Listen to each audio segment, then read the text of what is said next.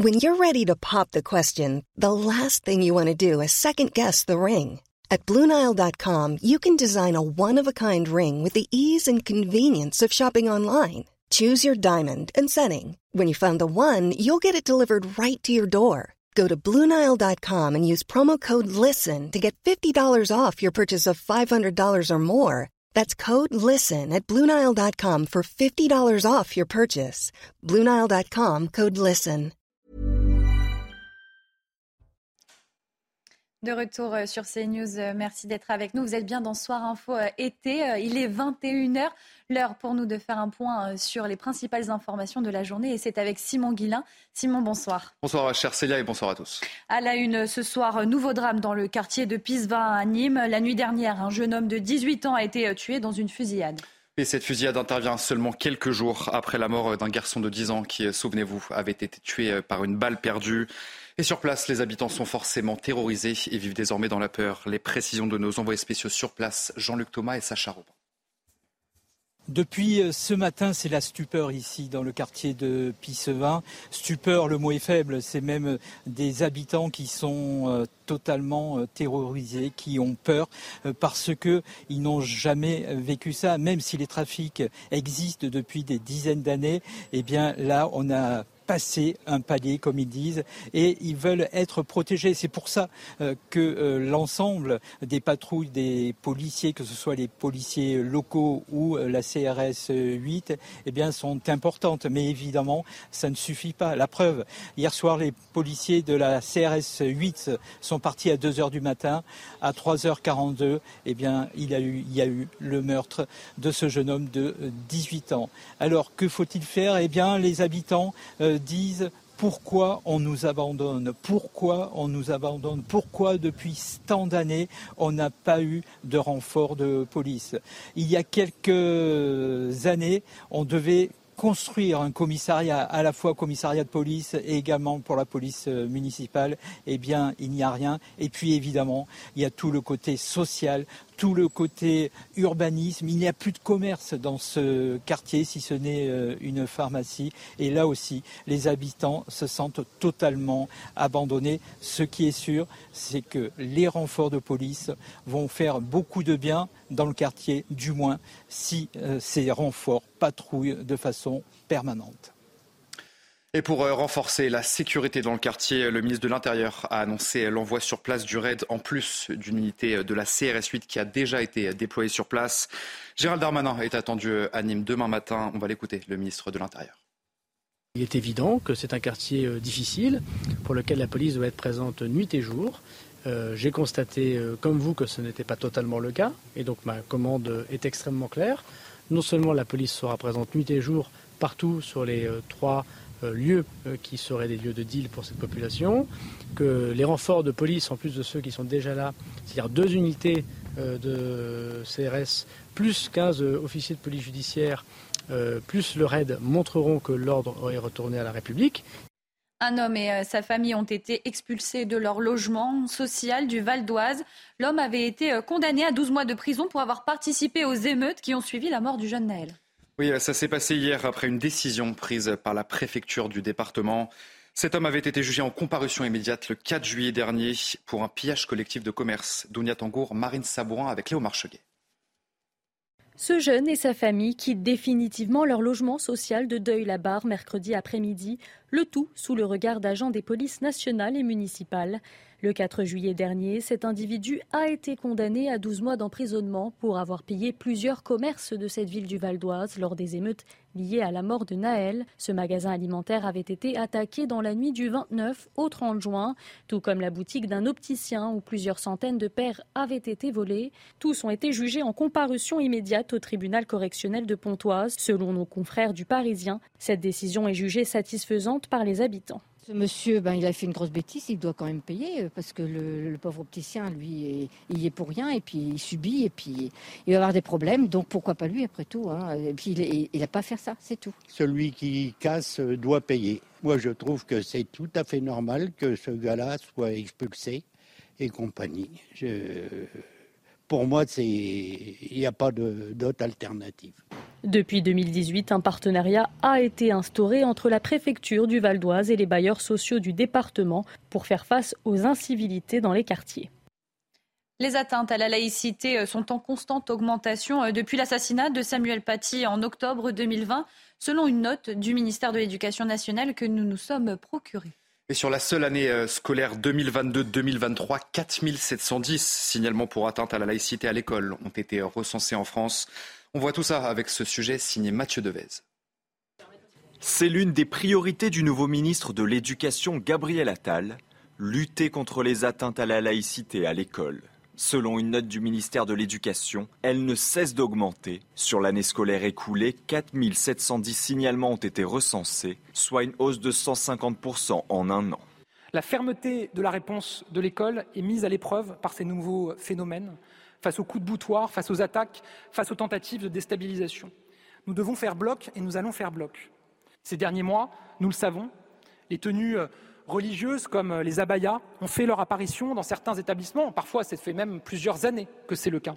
Ce vêtement couvre l'ensemble du corps à l'exception du visage et des mains, et il serait de plus en plus présent à l'école. Selon le ministère de l'Éducation, 91 signalements ont été recensés sur trois mois en 2021 et pas moins de 923 signalements relevés sur quatre mois cette année.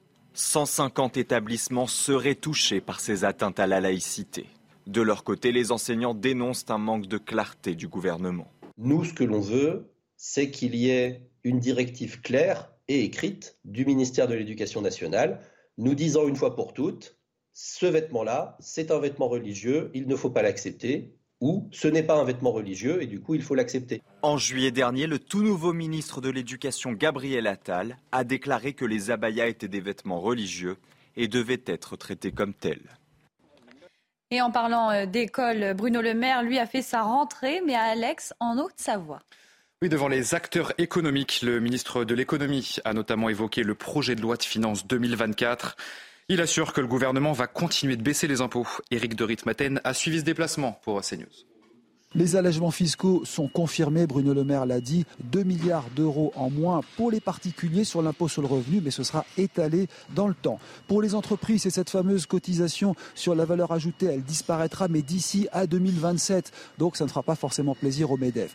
Où trouver l'argent? Eh bien, cela va concerner les taxes, des taxes notamment sur les aéroports, sur les billets d'avion, tout ce qui n'est pas environnemental.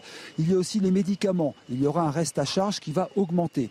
Maintenant, l'État est plutôt euh, content puisque les recettes fiscales sont bonnes. Depuis plusieurs années maintenant, les rentrées d'argent avec l'IR, l'impôt sur le revenu, sont passées de 70 à 140 milliards, ce qui est exceptionnel, a dit Bruno Le Maire. Pareil pour euh, l'impôt sur les sociétés, parce que comme l'impôt a baissé pour les entreprises, il y a plus d'entrepreneurs et on a pratiquement, euh, non pas doublé, mais passé de 50 à 70 milliards les recettes fiscales liées aux entreprises. En revanche, ce qui ne va pas, ce sont les amendes.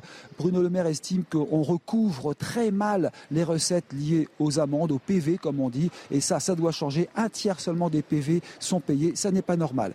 Au niveau euh, de la croissance, confirmation que cette année, nous serons à 1% en France, ce qui est vraiment exceptionnel pour euh, un pays qui est dans une Europe qui a de grandes difficultés et dont l'Allemagne entre en crise.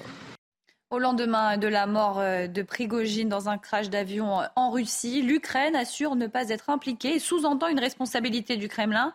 Ce qui est sûr, c'est que nous n'avons rien à voir avec cette situation. Je pense que tout le monde comprend qui est concerné, a déclaré le président Zelensky en conférence de presse aujourd'hui. Et de son côté, Vladimir Poutine a lui présenté ses condoléances aux proches d'Evgeny Prigogine. Le président russe parle d'un homme talentueux qui a commis de graves erreurs dans sa vie. Le chef du Kremlin s'est exprimé d'ailleurs cet après-midi à la télévision russe. En ce qui concerne la tragédie aérienne, je tiens tout d'abord à exprimer mes plus sincères condoléances aux familles de toutes les victimes. C'est toujours une tragédie.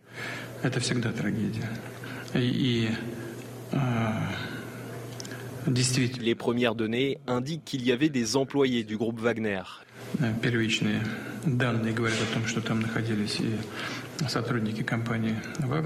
Je voudrais noter que ces personnes ont apporté une contribution significative à notre cause commune de lutte contre le régime néo-nazi en Ukraine. Nous nous en souvenons, nous le savons et nous ne l'oublierons pas. La vigilance rouge canicule pour les 17 départements euh, concernés sera levée demain à 6 heures. Les températures vont enfin baisser euh, demain, mais elles resteront tout de même très élevées près de la Méditerranée et dans la vallée du Rhône. Avec euh, des valeurs comprises entre 34 et 38 degrés, sachez que cet après-midi, eh des températures records ont été enregistrées à Marmande, à Montauban ou encore à Lyon, où le thermomètre a dépassé cet après-midi les 41 degrés. Merci euh, beaucoup Simon Guillain pour ce point sur euh, l'information. Euh, prochain point d'actualité à 22h. Absolument, je serai là comme tous les soirs depuis le début de l'été à 22h. Merci beaucoup. On marque une courte pause et Soir Info été revient rester sur CNews. De retour euh, sur CNews, vous êtes bien euh, dans Soir Info euh, été, 21h passé de 13 minutes. Le moment pour moi d'accueillir mon invité et c'est en visioconférence. Philippe Ratinet, bonsoir. Vous êtes président syndical national des écoles. Merci d'être avec nous. Avant euh, de revenir sur les déclarations du président de la République, euh, notamment euh, sur l'école dans son interview avec nos confrères du Point, je vous propose de regarder ce sujet réalisé par Marine Sabourin, Mathieu Devez et Charles Baget, un sujet qui revient sur les déclarations d'Emmanuel Macron sur l'école. Changer l'école en profondeur est l'une des priorités d'Emmanuel Macron pour cette rentrée.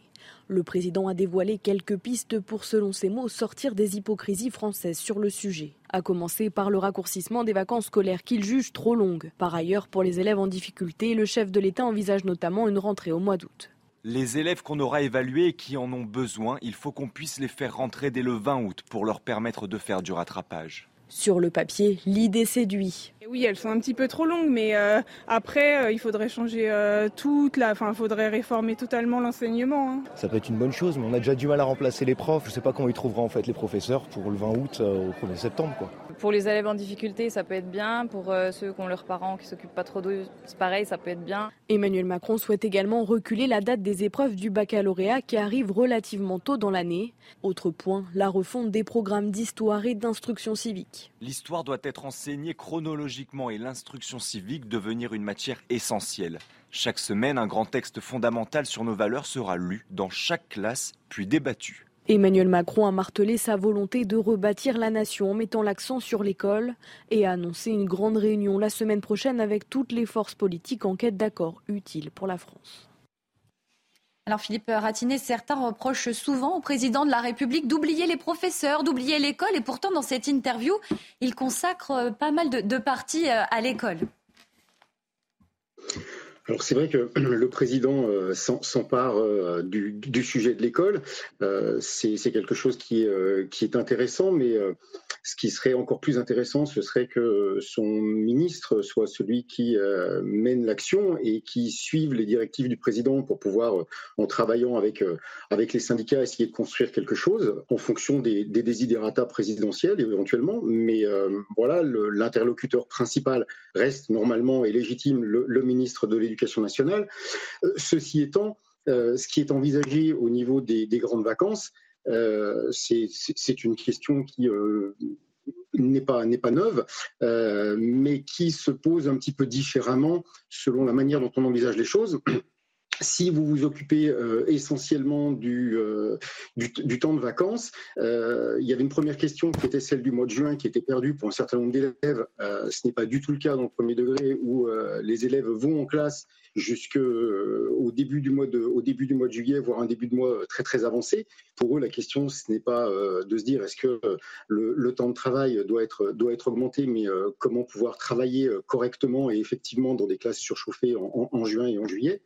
Et puis il y a aussi quand même le, dispositif des stages de réussite qui existe aujourd'hui, qui est basé sur un volontariat de la part des élèves et des enseignants, et plus que imposer un dispositif euh, en, direction des élèves et a fortiori à ce moment-là en, direction des, enseignants, il serait peut-être intéressant de rendre euh, euh, plus désirables ces stages de réussite pour qu'on ait des élèves et des enseignants qui s'y retrouvent et que chacun puisse en tirer le plus grand profit.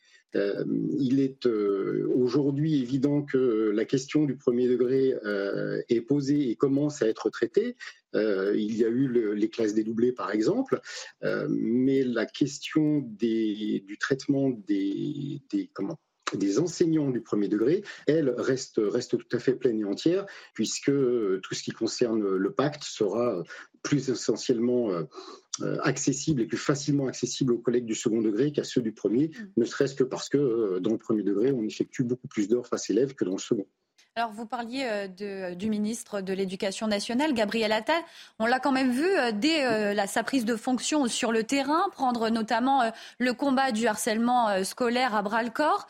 Est-ce que la, priorité d'Emmanuel Macron dans cette interview aurait dû se pencher vers, vers d'autres chantiers pour l'école plutôt que de penser et repenser le rythme scolaire, notamment les vacances scolaires?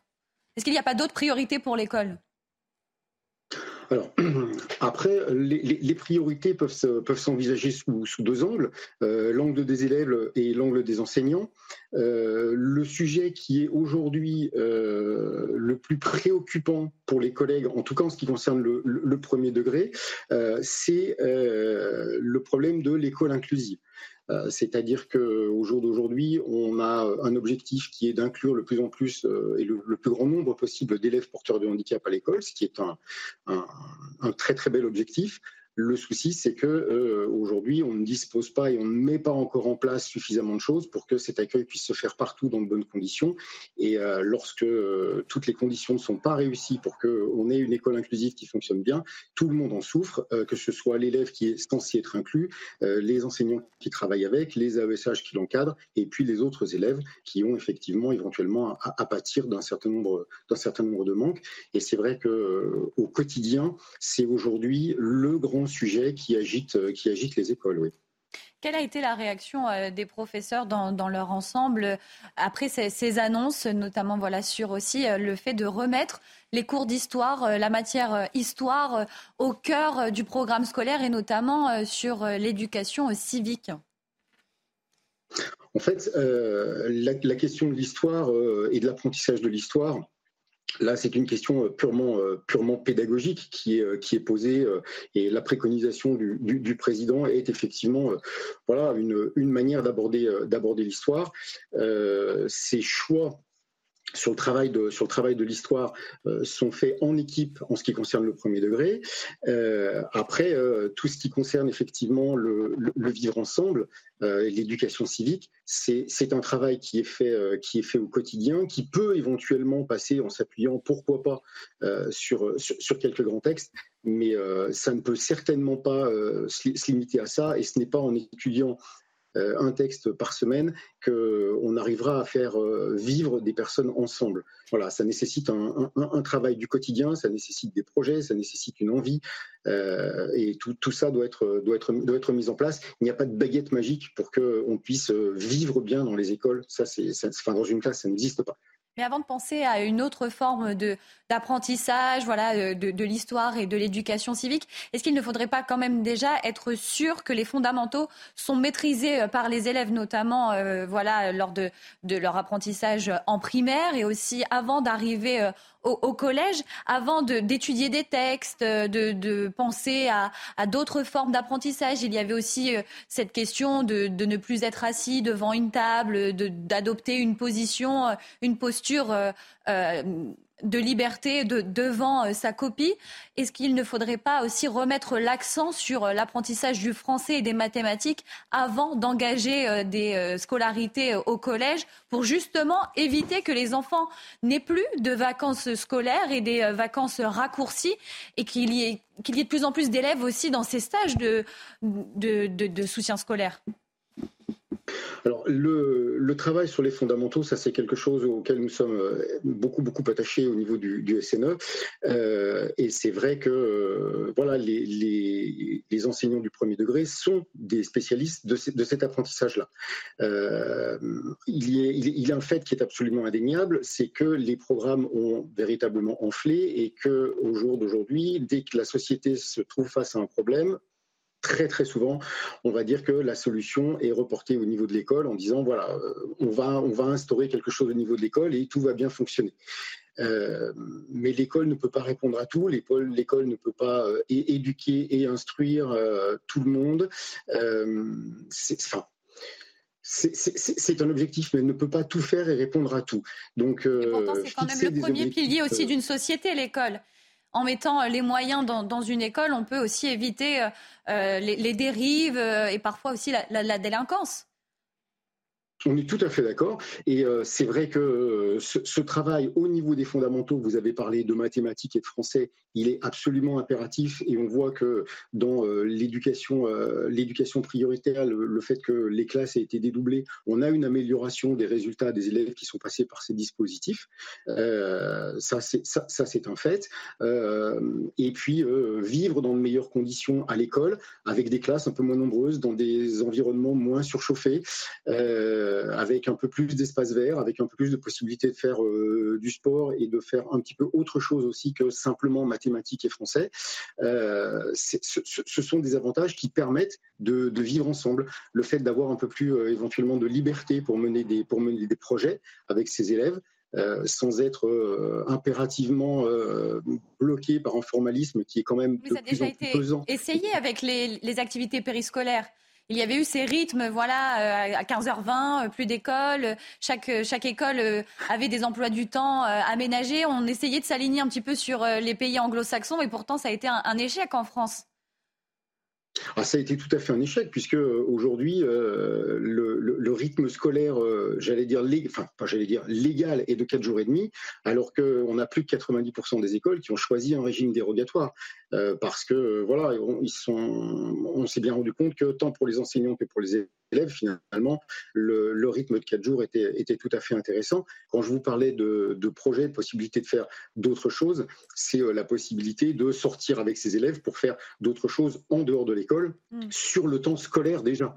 Euh, voilà, pas forcément euh, des activités supplémentaires à l'extérieur. Un manque de classes vertes, de, de séjours scolaires aussi au sein des écoles, mais peut-être parce qu'il y a moins d'argent au sein des foyers, au sein des municipalités. C'est un travail d'équipe aussi, euh, une école, euh, pour qu'elle puisse euh, mener à bien des, projets aussi. Il y a moins de kermesses, moins de spectacles. Comment on peut aussi expliquer le fait que l'école aussi, c'était le, lieu de vie d'un village et maintenant, il n'y a plus rien? On, ferme des classes, il y a de moins en moins d'élèves. Là, on s'inquiète aussi pour la venue des élèves en, en quart scolaire. Est-ce que on essaye de mettre l'école en priorité et pourtant on la délaisse, on la modifie?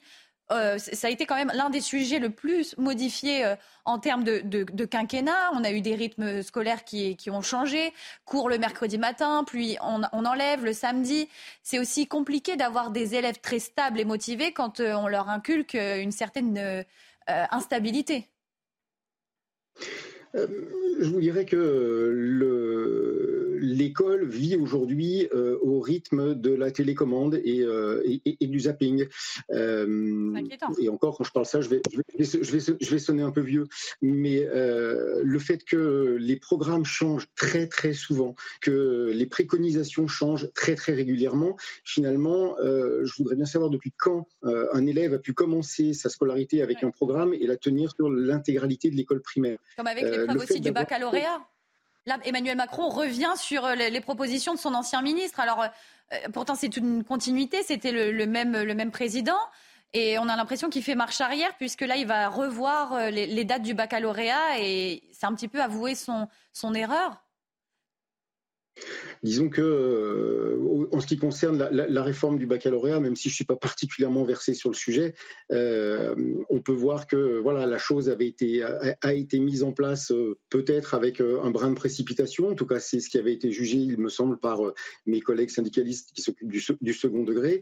Et l'arrivée du, du Covid par-dessus, avec tout ce que ça a pu entraîner comme crispation, difficultés, euh, voilà, tout, tout, ça mis bout à bout, euh, on, se retrouve avec quelque chose qui s'avère euh, ne fonctionnant pas forcément bien. voilà, alors est-ce que la chose avait été suffisamment réfléchie en amont? Je n'étais pas dans les, dans les canaux à ce mm. moment-là, je, ne peux, je ne me permettrai donc pas de, juger le travail qui avait pu être fait en, amont. Philippe Ratinet, comment s'annonce cette rentrée scolaire 2023 on est à, quelques jours, à, moins de, deux semaines. Comment on, envisage cette rentrée scolaire 2023 au sein des équipes pédagogiques et aussi euh, pour les élèves qui, nous écoutent peut-être ce soir et qui, euh, qui vont rentrer dans quelques jours?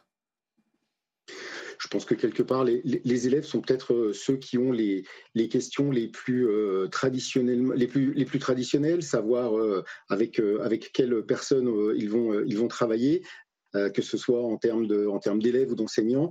en ce qui concerne les enseignants, le retour, le retour dans les classes se fera, enfin dans les écoles, dans les établissements, se fera dans, dans, dans, le courant de la semaine prochaine pour les, pour les plus précoces. Bon, euh, on ne peut pas dire qu'il y ait eu de, grandes, de grandes, réunions. Euh, les, collègues sont en vacances et c'est très bien. Euh, il, est, important de respecter ce, temps-là parce que le temps, le temps de l'école est quelque chose de, très, de très prenant et les vacances dites intermédiaires n'en sont que peu pour certains, de, pour certains collègues. Donc voilà, euh, c'est plutôt bien d'avoir ce, ce recul-là. Euh, et puis, euh, bah, ma foi, le, le, retour dans le grand bain se fera la semaine prochaine avec les, les, questions, interrogations des uns et des autres. Mais globalement, les équipes sont, comment dire, avec un, suffisamment d'expérience et de recul en général pour pouvoir se dire voilà, on va mettre les choses, essayer de faire les choses euh, comme il faut, euh, les unes après les autres, et euh, de répondre à l'impératif premier qui est celui de faire progresser les élèves. Est-ce que cette année, on va avoir des professeurs débutants qui vont être formés en, quelques jours? Est-ce que devant les écoliers, il va y avoir des novices en la matière? Alors des, novices, euh, il, y en a toujours. Je pense que ce n'est pas forcément en, tout début d'année qu'on en, aura le plus. Euh, on sait qu'il y a quatre académies sur lesquelles il y a eu un déficit de, recrutement et qui donc euh, doivent faire appel doivent faire appel à, des, à des, enseignants qui ne seront pas forcément aussi bien formés que peuvent l'être ceux qui ont réussi le concours et qui sont passés par toutes les années de formation. voilà, ce, sera une difficulté dans ces académies-là. on sait aussi qu'il y a d'autres académies où on a eu un recrutement qui a été plutôt qualitatif cette année par rapport à ce qui s'est passé aux, années précédentes. Et euh, peut-être que dans ces endroits-là, on a un peu plus d'espoir pour que euh, la, rentrée se déroule dans de meilleures conditions. Mais euh, il y a quand même une certaine crispation chez, les collègues et on l'a évoqué un petit peu tout à l'heure, mais cette mise en place du pacte qui a été précipitée et assez confuse en fin d'année scolaire dernière va mmh. entraîner des difficultés en ce début d'année, c'est certain. Merci beaucoup euh, Philippe Ratiné d'avoir été euh, avec nous. Je rappelle, vous êtes président du syndicat national des écoles. Je vous souhaite une bonne rentrée, euh, bonne pré-rentrée aussi pour les, prochains jours et bonne soirée. Merci beaucoup. Merci, beaucoup. au revoir. Vous êtes toujours euh, dans Soir Info euh, été. Euh, je vais vous présenter mes invités. Ils sont au nombre de trois ce soir. Vincent Roy, journaliste, bonsoir. Merci d'être avec nous ce soir. Amaury Brelé, journaliste à Valeurs Actuelles. Merci beaucoup d'être avec nous. Bonsoir. Et l'écrivain Nathan Dever, un habitué de CNews. Merci beaucoup d'être avec nous. À la une, donc, ces déclarations du président de la République sur l'école. On va écouter notamment la réaction de la co-secrétaire générale et porte-parole de la FSU SNU IPP lors d'une conférence, elle a réagi à cette réorganisation euh, des vacances proposée par Emmanuel Macron. Moins de vacances, plus d'aide pour les euh, élèves en difficulté. Mais est-ce la bonne solution? Ça fait des années qu'on demande à répartir mieux les vacances dans l'année. Et quand on sait qu'on nous oppose toujours au mois de février la question du tourisme et des sports d'hiver pour ne pas réorganiser les vacances, euh, là aussi on est dans une, forme d'hypocrisie. Parce qu'on sait que les élèves, quand ils arrivent à la dernière période, certains vont euh, avoir une, dix semaines à, assurer, ils sont fatigués avant de partir en vacances au mois de juillet. Donc il faut repenser euh, l'année scolaire, il faut pouvoir en discuter, mais ce n'est pas avec des déclarations comme, le, fait le président euh, hier qu'on va euh, aboutir sur ce sujet. Et les écoliers euh, français sont-ils prêts à rentrer en classe dès le 20 août pour, pour ceux qui ont des difficultés scolaires comme l'a annoncé Emmanuel Macron? On vous a posé la question justement à Paris aujourd'hui. Écoutez la réaction et on ouvre les débats juste après. C'est une bonne chose, mais on a déjà du mal à remplacer les profs et du coup on prend des vacataires qui ont juste un, un diplôme de 3 ans si je ne me trompe pas. Donc je ne sais pas comment ils trouveront en fait les professeurs pour le 20 août euh, au 1er septembre. Quoi. C'est peut-être pour s'aligner avec d'autres pays européens, parce que je sais, euh, dans les pays du Nord, euh, ils retournent à l'école beaucoup plus tôt. Et oui, elles sont un petit peu trop longues, mais après, il faudrait changer toute la... Enfin, il faudrait réformer totalement l'enseignement. Hein. On a des étés de plus en plus chauds. Donc ça devient très compliqué de se concentrer après en classe. Moi je vois pour les collégiennes en tout cas, ils ont deux mois et demi de vacances, donc ça fait beaucoup. Alors des ambitions euh, pour l'école de demain, pour les vacances de demain, et pourtant euh, l'école d'aujourd'hui, l'école qui va faire sa rentrée, elle est en difficulté, Nathan Dever. Oui, mais déjà, pour ma part, je suis très content qu'on ait ce débat-là. parce qu'on ne parle pas assez de l'école et de l'éducation nationale. On parle souvent dans le débat public des symptômes, entre guillemets, du mal-être ou des problèmes de notre société, et on ne parle pas des causes, de la racine. Et évidemment que tout cela vient de l'école. Quel que soit le diagnostic qu'on peut chacun ou chacune avoir sur notre société, ça vient de l'école, premièrement. Deuxièmement, sur la temporalité à l'école, il me semble en effet que nous avons une vision qui est un peu biaisée en France. Euh, d'autres pays ont des modèles différents. En Allemagne, ils ont un modèle différent. En Israël, par exemple, il y a un modèle très différent aussi temporalité française consistant à penser le temps de l'école comme la condensation, une journée qui est quand même euh, très très longue, et on sait bien que, notamment pour des, petits âges, euh, que ça pose des problèmes de concentration, que ça fait que sur une journée qui commence à 8 heures et qui finit à 16-17 heures, un enfant qui est en petite classe, eh bien évidemment, qui est même au collège, il va se souvenir du tiers, du quart de ce qu'il aura euh, appris, et le quart c'est déjà optimiste. Et avec des plages de temps libre qui sont incroyablement longue en donnant cette impression comme ça que deux mois de grandes vacances, euh, c'est deux mois de liberté. C'est oublier que la moitié des Français ne partent pas en vacances, que quand on n'est pas privilégié les grandes vacances, aussi bien pour les parents que pour les enfants, ça relève souvent du cauchemar. Pour les parents, parce qu'ils ont cinq semaines de congés payés par an, contrairement aux huit des enfants et qu'ils ne les prennent pas tous en été. Et pour les enfants, parce que passer euh, huit semaines à être dans l'inertie, à l'heure des réseaux sociaux, à l'heure, euh, etc., euh, ça peut être aussi extrêmement pénible et ce n'est pas forcément une expérience épanouissante. Face à cela, il y aurait, me semble-t-il, un autre modèle qui serait intéressant. Ce serait de penser, je suis pas sûr d'ailleurs que ce soit totalement le modèle que prône Emmanuel Macron, ce serait de penser une euh, journée de travail, entre guillemets, une journée d'école qui serait plus courte, ça veut dire qu'il ferait par exemple du 8h, 14 ou 15h. Mhm. À partir de 15h, vous ne seriez pas lâché dans la nature, mais vous auriez des activités euh, euh, extrascolaires, des activités sportives, et puis on pourrait aussi des activités artistiques. on l'a déjà essayé. Il y a aussi cette mentalité du français où on n'arrive pas à fédérer euh, au niveau des, activités sportives. Mm. Il y avait, euh, quand on voit même dans les films, euh, aux États-Unis, tout le monde est derrière les activités sportives. Il y a aussi ce phénomène de bourse, de valorisation des activités sportives. Et là, en France, il y a des propositions, mais ça reste toujours en libre choix et au final, ça ne séduit pas. Bien sûr, c'est pas. Euh, et puis d'ailleurs, on n'est pas obligé d'avoir le, culte du sport. On peut se porter très bien sans en faire. Mais, euh, mais, mais en tout cas, ça peut être autre chose que du sport. Ça peut, peut être euh. artistique, culturel, et, etc. Et même social. Je veux dire, dans, dans les expériences au collège, l'amitié, l'amour, etc. C'est central.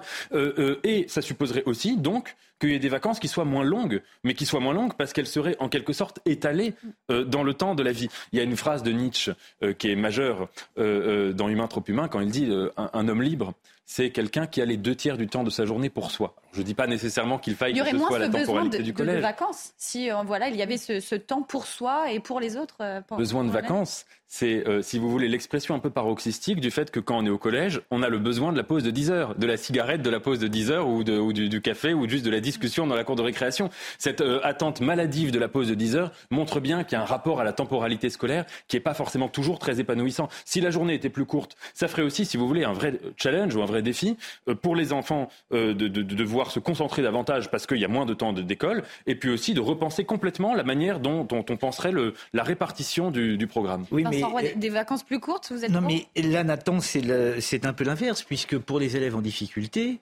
Emmanuel, une sanction, ça pourrait être... Emmanuel Macron prévoit un 8h, 18h. Hein, Très intense aussi parce qu'il faudra les ah remettre bah, euh, au, bon niveau. Vous parliez de concentration tout à l'heure. Euh, je, vois mal comment on peut garder une concentration, surtout pour un élève en difficulté. Hmm. C'est déjà dur pour lui. 8 heures, 18 heures, c'est absolument, c'est absolument énorme. Oui, sans doute, avez-vous raison. Faut-il étaler les vacances, mais, mais tout au cours de l'année, plutôt qu'un bloc monolithique en fin d'année de deux mois ou de deux mois et demi. Euh, sans doute faut-il effectivement les, les, les distiller tout au cours de l'année, oui. Ah, enfin, il dit, autre, il dit, autre, chose aussi dans l'interview. Il ne parle pas que des vacances. Hein. On va revenir sur, sur, les autres thèmes. Amaury Brûlé, on est sur aussi un, gouvernement qui euh, fait un peu marche arrière, un président qui euh, est en train de, de, montrer l'échec de son ancien euh, ministre de l'Éducation.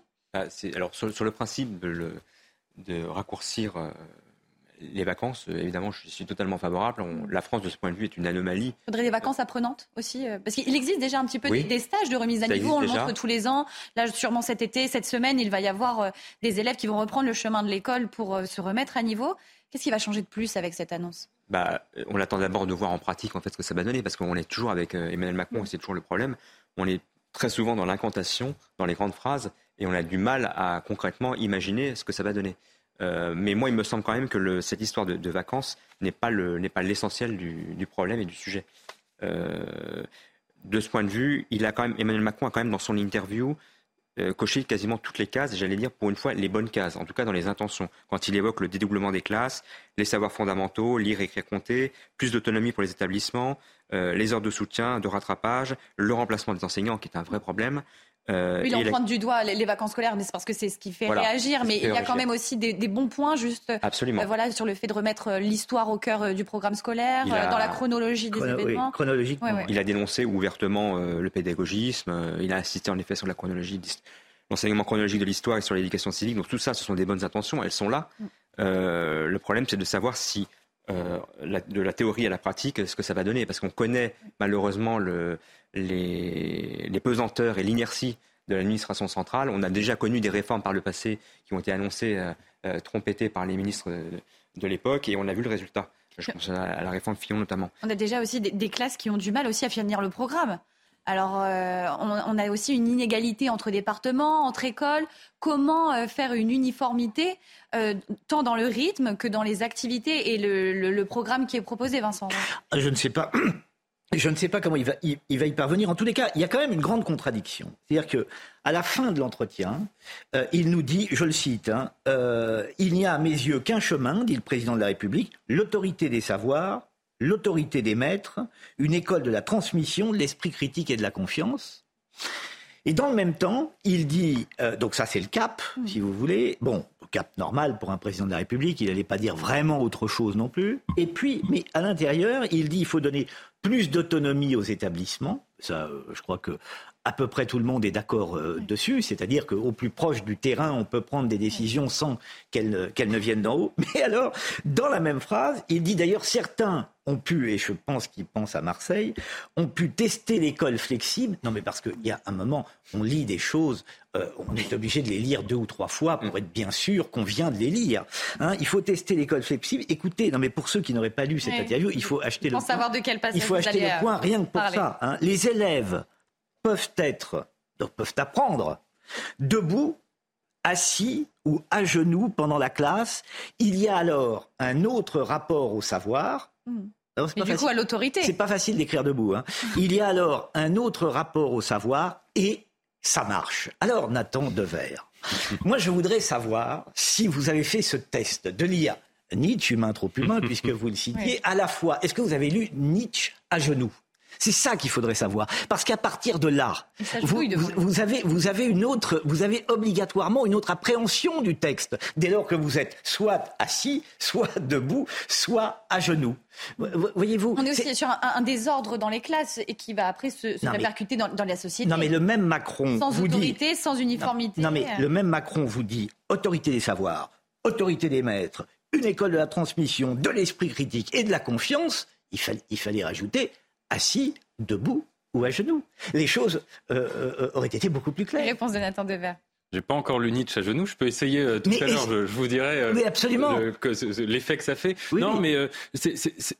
Comment on interprète voilà, ce modèle d'école vu par Emmanuel Macron? Une école plus libre plus... Deux, choses. Déjà, pour, pour répondre euh, même très concrètement, mais c'est n'est pas forcément un grand intérêt de raconter sa vie, mais moi, c'est vrai, par exemple, que j'ai appris la philosophie. Ma première euh, expérience d'apprentissage, c'était quelqu'un qui n'était pas mon professeur, euh, qui était, entre guillemets, mon maître, et on, se promenait dans la rue, et il me parlait des livres dont il avait parlé, dont il avait lu, qu'il avait lu toute sa vie, etc. Mais Nietzsche parle, parle, longuement de la marche. bien sûr. Vous avez, vous avez une apologie. Même pendant les révisions des examens, chacun utilise aussi sa méthode. On oui, bien entendu. Mais là, on parle de la classe. Hein. Bah, la classe, là, on est en classe. Mais c'est cette perception de, euh, de, voir le savoir et l'apprentissage différemment. J'essaye de me faire la non, mais Est-ce que vous ne pensez pas qu'il y a d'autres soucis à l'école ah, que de mettre ça, je les... la question euh, du intéressant. aussi. Hein. Peut-être, peut-être, euh, littéralement, lecture lacanienne de, de, de, de ce passage, peut-être veut-il mettre les élèves à genoux. Je n'en sais rien. C'est intéressant comme question parce que euh, euh, moi je ne suis pas forcément euh, pour, apprendre la philosophie à genoux, mais il me semble que derrière cet exemple, ce qui se pose, c'est que si vous voulez, il y a un certain modèle de l'école qui ne marche pas, ça on l'a vu. Vous citiez le fait qu'aujourd'hui il y a des classes où le programme est fini longtemps avant l'année. C'est vrai, hein, dans certains lycées d'excellence entre guillemets, par exemple en terminale, aux vacances de Noël, le programme est fini depuis un bon bout de temps. Et, pour puis il se termine pas. Tout au long de l'année, on, fait autre chose et, et, on estime que le programme du lycée c'est rien du tout et que c'est même pas une sorte de, de propédeutique. Et en revanche, il y a des, établissements où on ne finit pas le programme. Voilà. Donc ça, c'est vrai que par exemple, il y a un modèle aujourd'hui qui ne fonctionne pas et qui est profondément inégalitaire. Derrière, je ne suis pas sûr que ce qu'il faille réhabiliter, c'est l'école pré-mai 68. Ça veut dire un modèle où c'est vraiment euh, l'autorité des maîtres, l'estrade, euh, le vouvoiement et puis surtout la logique du vouvoiement, l'uniforme, etc. Alors ça ne veut pas signifier, non plus qu'il faille apprendre la philosophie à genoux ou, en dansant ou en faisant n'importe quoi. Ou coucher, pourquoi pas ou coucher. Ou coucher. Mais euh, pourquoi pas, oui. Mais pourquoi pas Absolument. On peut. mais, mais, en tout cas, peut-être faut-il essayer de trouver aussi des formes créatives d'enseignement qui soit pas encore une fois du laxisme un peu caricatural, mais qui soit pas un retour. Qui, je pense pas que c'est la régression qui va nous trouver. Euh, pardon, il y a juste une dernière chose. Moi, je suis très étonné. Quand on dit l'école ne marche pas, de quoi parle-t-on? Parce que l'école à Louis le Grand, hmm. elle marche très bien. L'école à l'école alsacienne, elle marche très bien. Mais quelle école faut-il pour, pour la société d'aujourd'hui Ah, mais pour la société d'aujourd'hui. Oui, mais euh, vous savez qu'il y a une grande disparité entre les écoles, tant pour ce qui est de la qualité de l'enseignement que euh, pour les, les résultats que cette qualité ou cette non-qualité implique. Donc il y a un vrai problème. Un dernier mot sur euh, cette déclaration et cette école vue par Emmanuel Macron, l'école 2.0 euh, Vincent a eu raison d'évoquer cette incongruité de cette école flexible. Euh, autre incongruité et autre, j'allais dire, signal un peu contradictoire d'Emmanuel Macron, c'est la nomination de Papendiaï. Mm. personne n'a compris et ça a été ressenti par beaucoup de Français qui n'ont pas compris la nomination de, de M. Ndiaye aux idées woke et à la frontière de la mouvance indigéniste. Euh, et qui tranchait littéralement avec euh, son prédécesseur euh, Jean-Michel Blanquer. Donc là aussi, il y a des, malheureusement de la part d'Emmanuel Macron, mais très souvent, et pas que sur la question de l'éducation, beaucoup de messages contradictoires qui ne sont pas rassurants.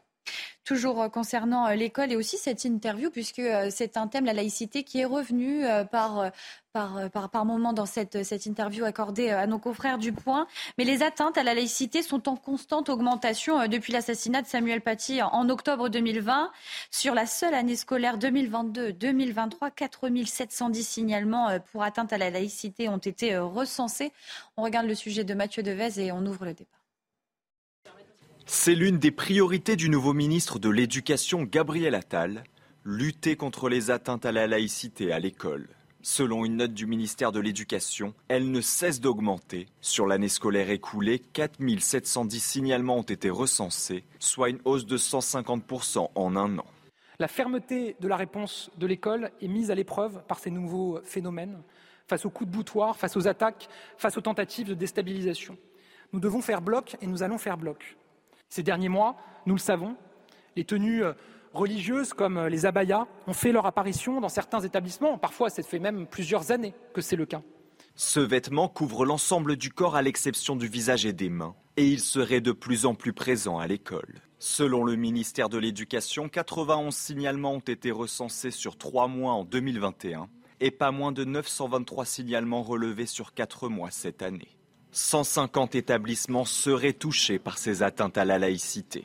De leur côté, les enseignants dénoncent un manque de clarté du gouvernement. Nous, ce que l'on veut, c'est qu'il y ait une directive claire et écrite du ministère de l'Éducation nationale, nous disant une fois pour toutes, ce vêtement-là, c'est un vêtement religieux, il ne faut pas l'accepter, ou ce n'est pas un vêtement religieux et du coup il faut l'accepter. En juillet dernier, le tout nouveau ministre de l'Éducation Gabriel Attal a déclaré que les abayas étaient des vêtements religieux et devaient être traités comme tels. Alors Vincent Roy, on parlait d'une école plus flexible, euh, une école euh, libre de sa posture euh, en classe. Mais est-ce que l'école aussi doit s'ouvrir à une liberté de, tenue vestimentaire, puisque justement, concernant les atteintes à la laïcité, c'est l'abaya qui pose grandement problème vous allez dire que je suis obsessionnel et vous aurez sans doute raison, mais il n'y a pas de problème de laïcité à Louis le Grand ou à l'école alsacienne, voyez-vous.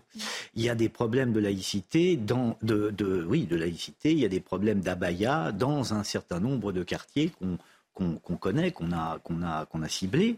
Euh, donc encore une fois, euh, et il faudrait en, revenir à, trouver le moyen d'une école plus juste hmm. pour tous. Or, euh, ça, c'est un vain mot, ça n'existe pas. Donc, on essaie toujours de s'en approcher. Attal a raison de pointer euh, ce problème. C'est vrai que. Mais quand même, le, le, coup de pied dans la fourmilière. Oui, Papendia. Gabriel Attal, là, on peut ah euh, quand même souligner ah que depuis son investiture, et il est quand même sur ah, le il est terrain. Proactif. Et, Il est proactif. Ça, alors, attendons de voir ce que cela va donner. Parce que, Par rapport à d'autres, au moins, il aura agi dès le début. Non, mais ça, on est obligé de le reconnaître, oui en effet. À Brelé, on est sur une école euh, qui est, euh, où la laïcité euh, commence à disparaître? Oui, et où la seule solution est la réponse inflexible. Dans le cas de la Baïa, c'est pas compliqué, il suffit de, il suffit de, l'interdire, si besoin de, voter une loi en ce sens. Pourquoi il y a autant, autant d'élèves qui, qui, qui, portent ce, ce, vêtement Pourquoi on a laissé aussi ce vêtement ah. rentrer à l'école? C'est malheureusement l'un des nombreux symptômes de l'absence ou de, ou de l'absence d'assimilation d'une partie euh, de nos compatriotes euh, de confession musulmane. Euh, Une peur aussi peut-être du personnel éducatif des représailles depuis notamment Samuel Paty, oui. des professeurs qui ne se sentent pas protégés qui, pour certains, depuis, depuis longtemps, ont peut-être en effet eu peur d'évoquer ces sujets-là, en effet, de, euh, de crainte d'être agressés ou, hmm. ou, de conséquences même, déjà dire, de leurs collègues, parce que les, tous les enseignants ne sont pas d'accord sur le sujet. Euh, et là, il y, a, y, a, nécessité que la hiérarchie et que, que le ministère euh, soutienne sans faille ces enseignants sur le terrain. il y a bien un problème de laïcité, puisqu'on est incapable, on est incapable, à l'heure où je vous parle, d'appeler dans ce pays un établissement du nom de Samuel Paty on en est hmm. incapable. Pourquoi? Parce qu'on a des peurs, parce qu'on a des préventions, qu'on se dit que ça pourrait engendrer, que sais-je, euh, des rébellions, des émeutes, hmm. de, je sais pas. On est incapable. À partir du moment où on est incapable, c'est qu'il y a un gros, gros problème dans ce pays. Plus de laïcité euh, à l'école, Nathan Dever. Déjà, en termes de, de valeur aussi, la laïcité, qu'est-ce que ça apporte dans un établissement euh, scolaire? Et comment on en est arrivé à ce, à ce scénario où les atteintes à la laïcité sont en nette augmentation? Moi, je pense qu'on a en France un rapport un peu bizarre euh, dans notre débat public à la notion de laïcité. Rapport d'ailleurs qui nous isole un peu de la scène internationale. Et quand je dis ça, je ne parle pas seulement de la perception de ce débat dans le monde arabo-musulman, mais même dans le monde anglo-saxon. Ah oui. Où tout le monde se dit un peu, mais qu'est-ce que c'est que, ces Français, euh, leur, leur, laïcité névrotique? Euh, Je ne comprends pas pourquoi on parle autant, quand on parle de religion, des signes extérieurs. Vous voyez, moi j'ai la chance de, je donne des cours, j'enseigne à, la philosophie à l'université où c'est légal de venir euh, en cours voilé comme on veut avec tous les signes qu'on veut. C'est pas comme au, lycée. C'est vrai qu'il y a deux notions de laïcité, c'est soit tout le monde cache ou soit tout le monde euh, expose. Oui, mais si vous voulez, en France, c'est ça le problème justement, c'est que on a, on confond la laïcité et la séparation du théologique et du politique. Moi, mon obsession entre guillemets républicaine, c'est que dans un État tout le monde puisse vivre avec la conscience qu'il a envie d'avoir, euh, musulman, catholique, athée, juif, etc., avec les pratiques qu'il a envie d'avoir, sans prosélytisme, sans intimidation, ni du juif sur l'athée, ni de l'athée sur le musulman, ni du musulman, etc. Ça, c'est pour moi essentiel, c'est la tolérance, et avec une ouverture sur les savoirs. Je me fiche complètement, moi, pour ma part, de la question de savoir quels signes extérieurs les gens mettent. Et je pense que c'est une erreur de se focaliser sur cette question totalement superficielle, symptomale des, signes euh, extérieurs, que ce qui compte en revanche, c'est que les gens soient tolérants. Et je ferai constater une chose. Que, quelles que soient les positions qu'on puisse avoir depuis 1989, l'affaire du voile de Creil sur le, Creil, sur le voile, et aujourd'hui sur la Baïa, finalement c'est toujours le même débat, quand vous demandez à des collégiens qui sont en crise d'adolescence, euh, qui euh, mettent des signes extérieurs, même s'il y a des influences. Voilà. Quand vous leur dites euh, enlève ce signe extérieur, qu'est-ce que ça a comme effet? Ça les braque.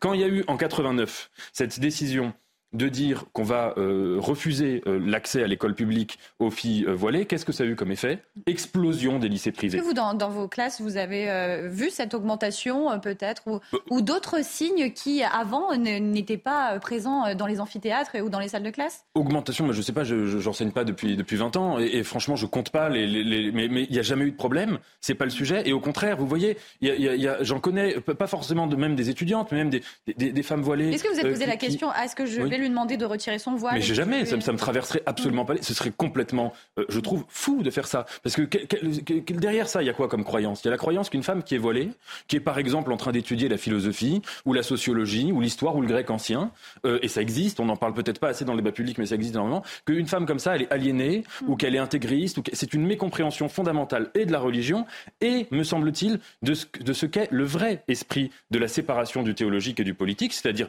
moi, ce que j'attends d'une personne, c'est qu'elle soit tolérante. Je préfère de très loin euh, une, femme voilée tolérante à une femme non voilée qui serait intolérante. Voilà. Et, et, à mon avis, on se trompe vraiment de perception en mettant la chose tout le temps sur les signes extérieurs. Amaury Brûlé, votre avis sur, la question? Je suis assez d'accord. À la seule différence que, et là, je parle bien de, je parle pas de l'université, hein, je parle hmm.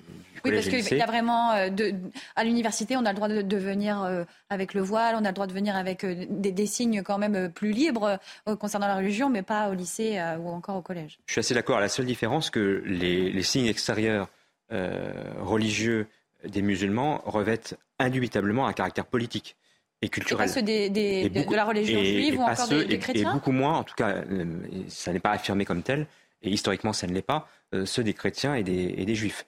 Et deuxièmement, on se focalise beaucoup sur les abayas, très bien, mais il, me semble qu'il y a des atteintes à qui sont bien plus graves et qui concernent notamment les enseignements. Hmm. Euh, il y a des professeurs aujourd'hui en France qui ne peuvent pas enseigner. Qui n'osent pas euh, aborder certains Qui n'osent pas ou qui par prévention n'enseignent pas certains sujets scientifiques par exemple. Ou la Shoah. Ou la Shoah ou euh, les événements liés à la Seconde Guerre mondiale. Et ça, ça me paraît beaucoup plus grave que, les abayas.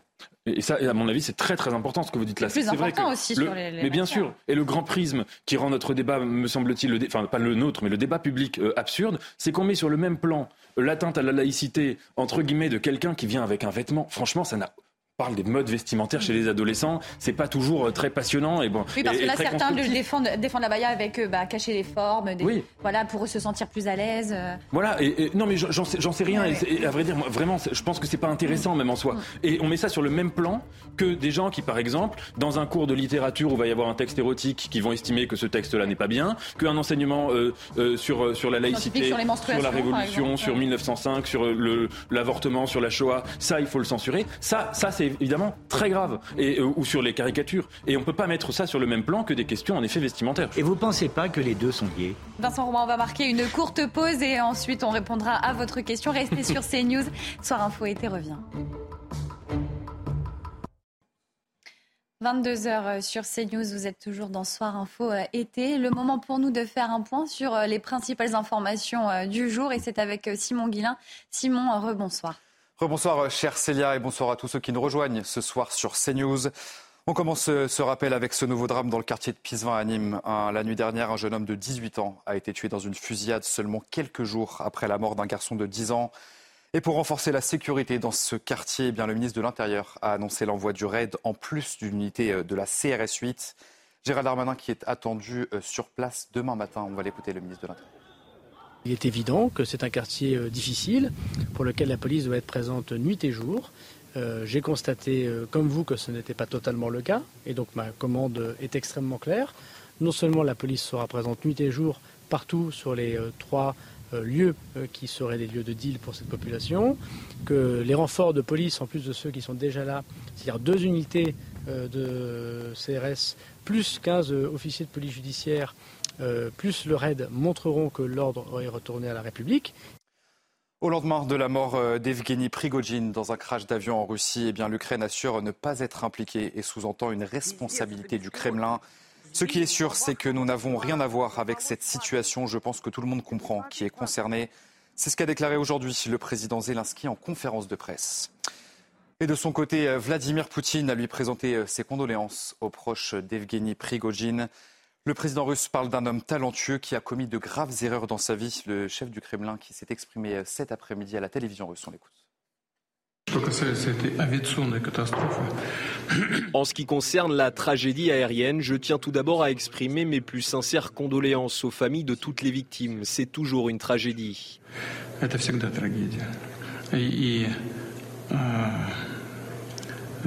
Les premières données indiquent qu'il y avait des employés du groupe Wagner.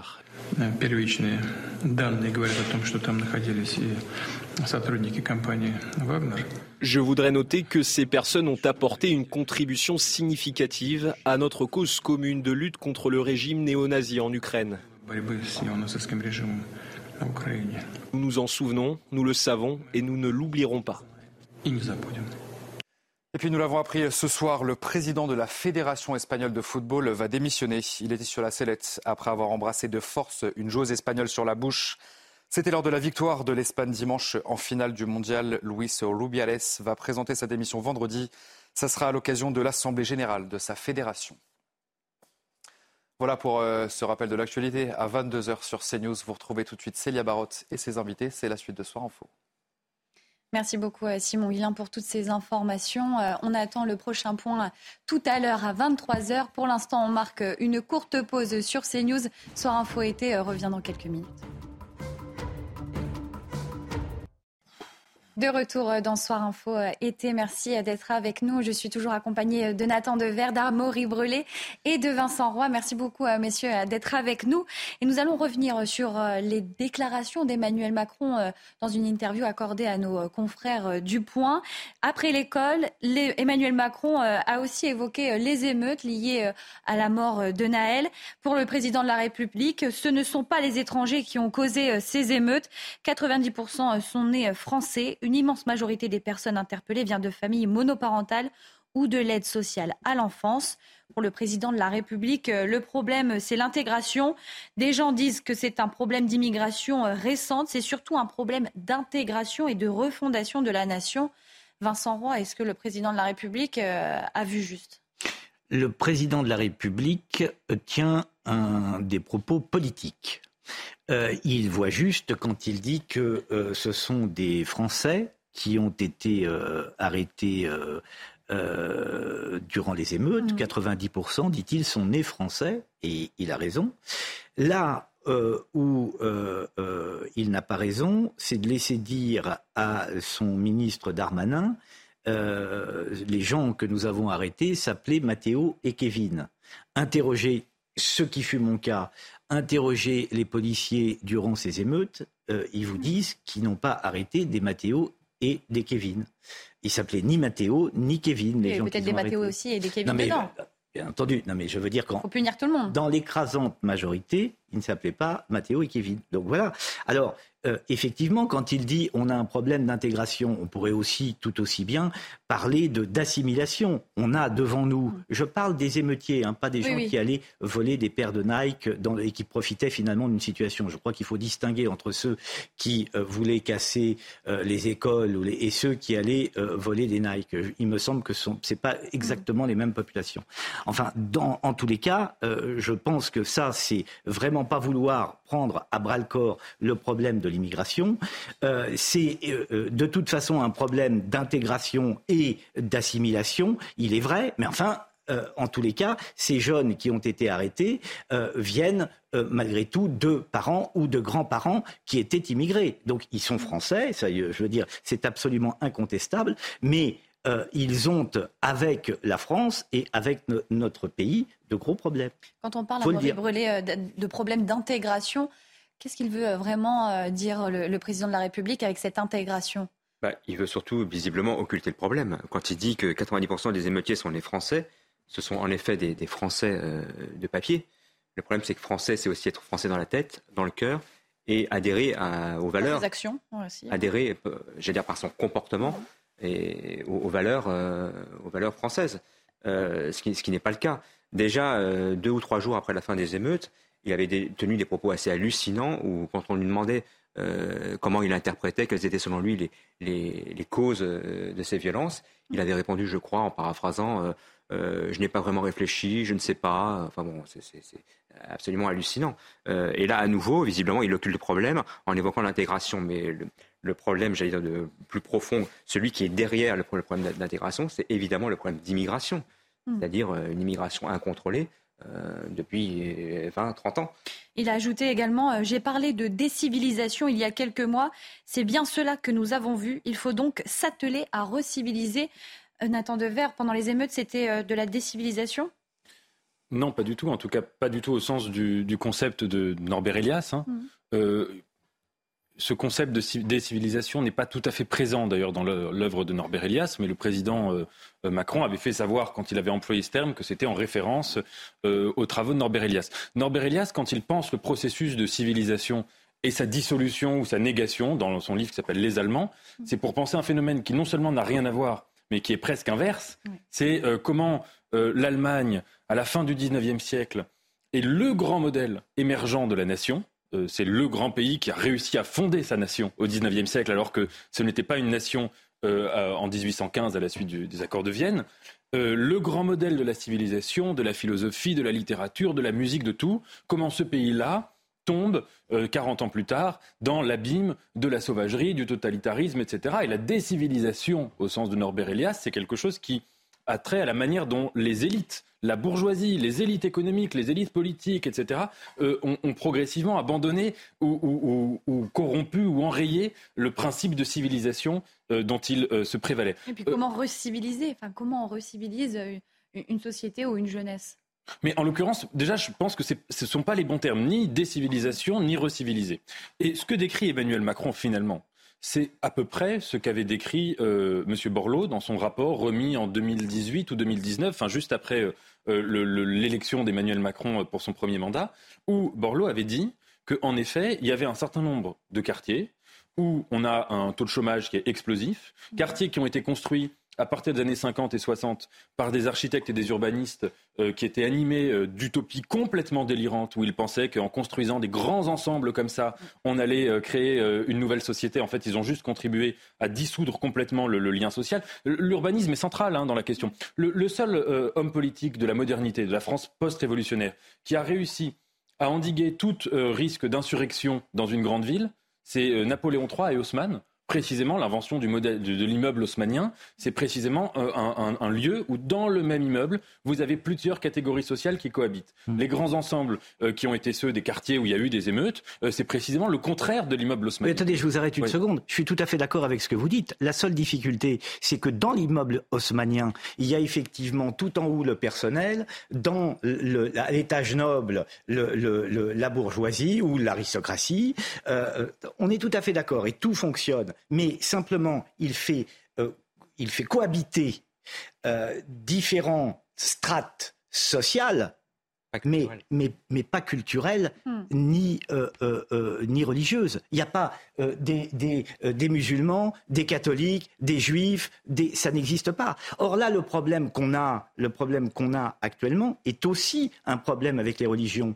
Donc le, le modèle, le modèle haussmanien, il ne faut pas occulter le fait que c'est juste une mixité sociale, mais pas une mixité religieuse. vous êtes en train de dire que dans les émeutes, il y a eu aussi un problème de religion, que la religion a, a, joué un rôle dans, ces affrontements ou dans cette colère qui a été euh, démontrée dans, dans, dans, les rues? Non, les gens qui euh, euh, se mettaient à combattre les, signes euh, de notre République lorsqu'ils s'attaquaient aux écoles, etc. Ce sont des gens qui, comme le disait Thibault de Montbrial dans, dans le Figaro, ce sont des gens qui ne nous aiment pas beaucoup. Ce ne sont pas, ce sont pas des, des, des, des, des chrétiens, des catholiques, des, sont des gens qui ne nous aiment pas beaucoup. Ce sont des, des musulmans qui nous en veulent. Alors ils nous en veulent pour, ils peuvent nous en vouloir pour des tas de raisons, pour, notamment pour la guerre d'Algérie Algérie, etc. Tout ça, tout ça ressort. Vous avez des drapeaux. Au, moment de la marche contre Naël, outre le fait qu'on criait mort aux porcs et mort aux juifs, euh, il y avait quand même mort aux porcs et mort aux juifs. Hein,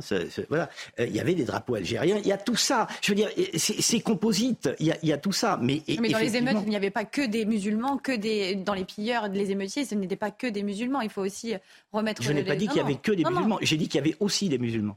Oui, mais bon, c'est pas la religion musulmane qui fait qu'on va aller euh, sur, sur des émeutes. Ce n'est pas parce ah qu'une personne est, musulmane ou est musulman non, mais il s'avère que ce sont ces gens. des émeutes. Non, mais bien sûr, mais il, s'avère que ce sont ces gens des quartiers qui étaient dans les émeutes. Or, il y avait dans ces gens beaucoup de musulmans. Après, dans les quartiers, il y a aussi d'autres personnes. Bien entendu, non, mais il y a de tout. Voilà.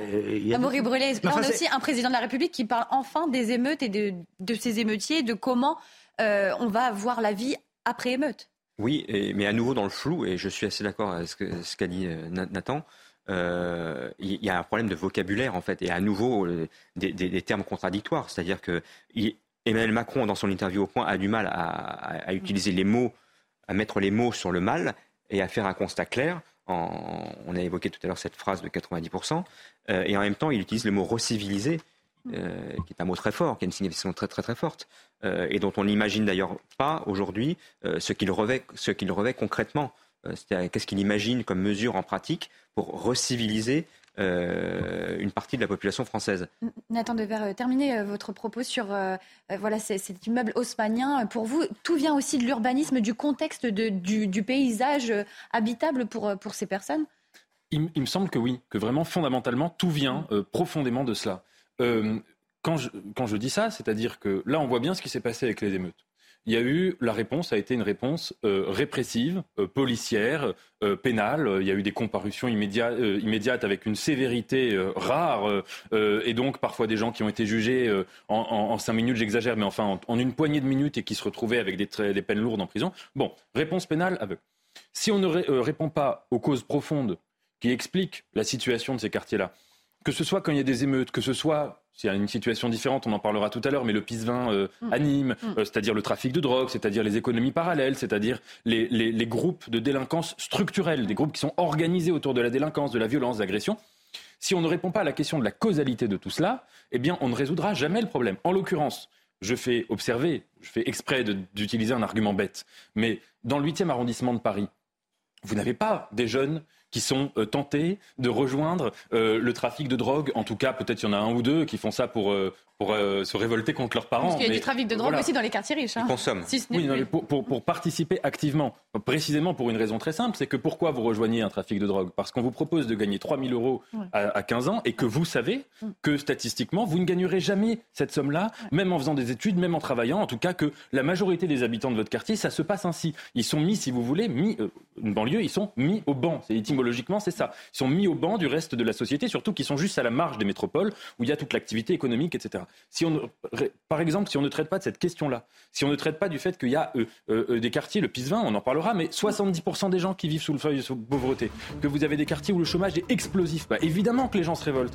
On a vu une révolte, moi je pense fondamentalement, contrairement à vous, que cette révolte, elle n'est pas culturelle, qu'elle est socio-économique et qu'elle est en cela comparable à ce qu'on a observé avec les Gilets jaunes. Alors évidemment, c'est des populations qui sont très très différentes. Évidemment, les Gilets jaunes, il y avait moins de violence. On se souvient qu'il y a eu toute une première période, les Gilets jaunes des ronds-points, etc. Mais ce sont des gens, globalement, qui sont dans une situation où ils n'ont pas de perspective sociale épanouissante collectivement. Il y en a qui s'en sortent individuellement, mais collectivement, ils n'en ont pas.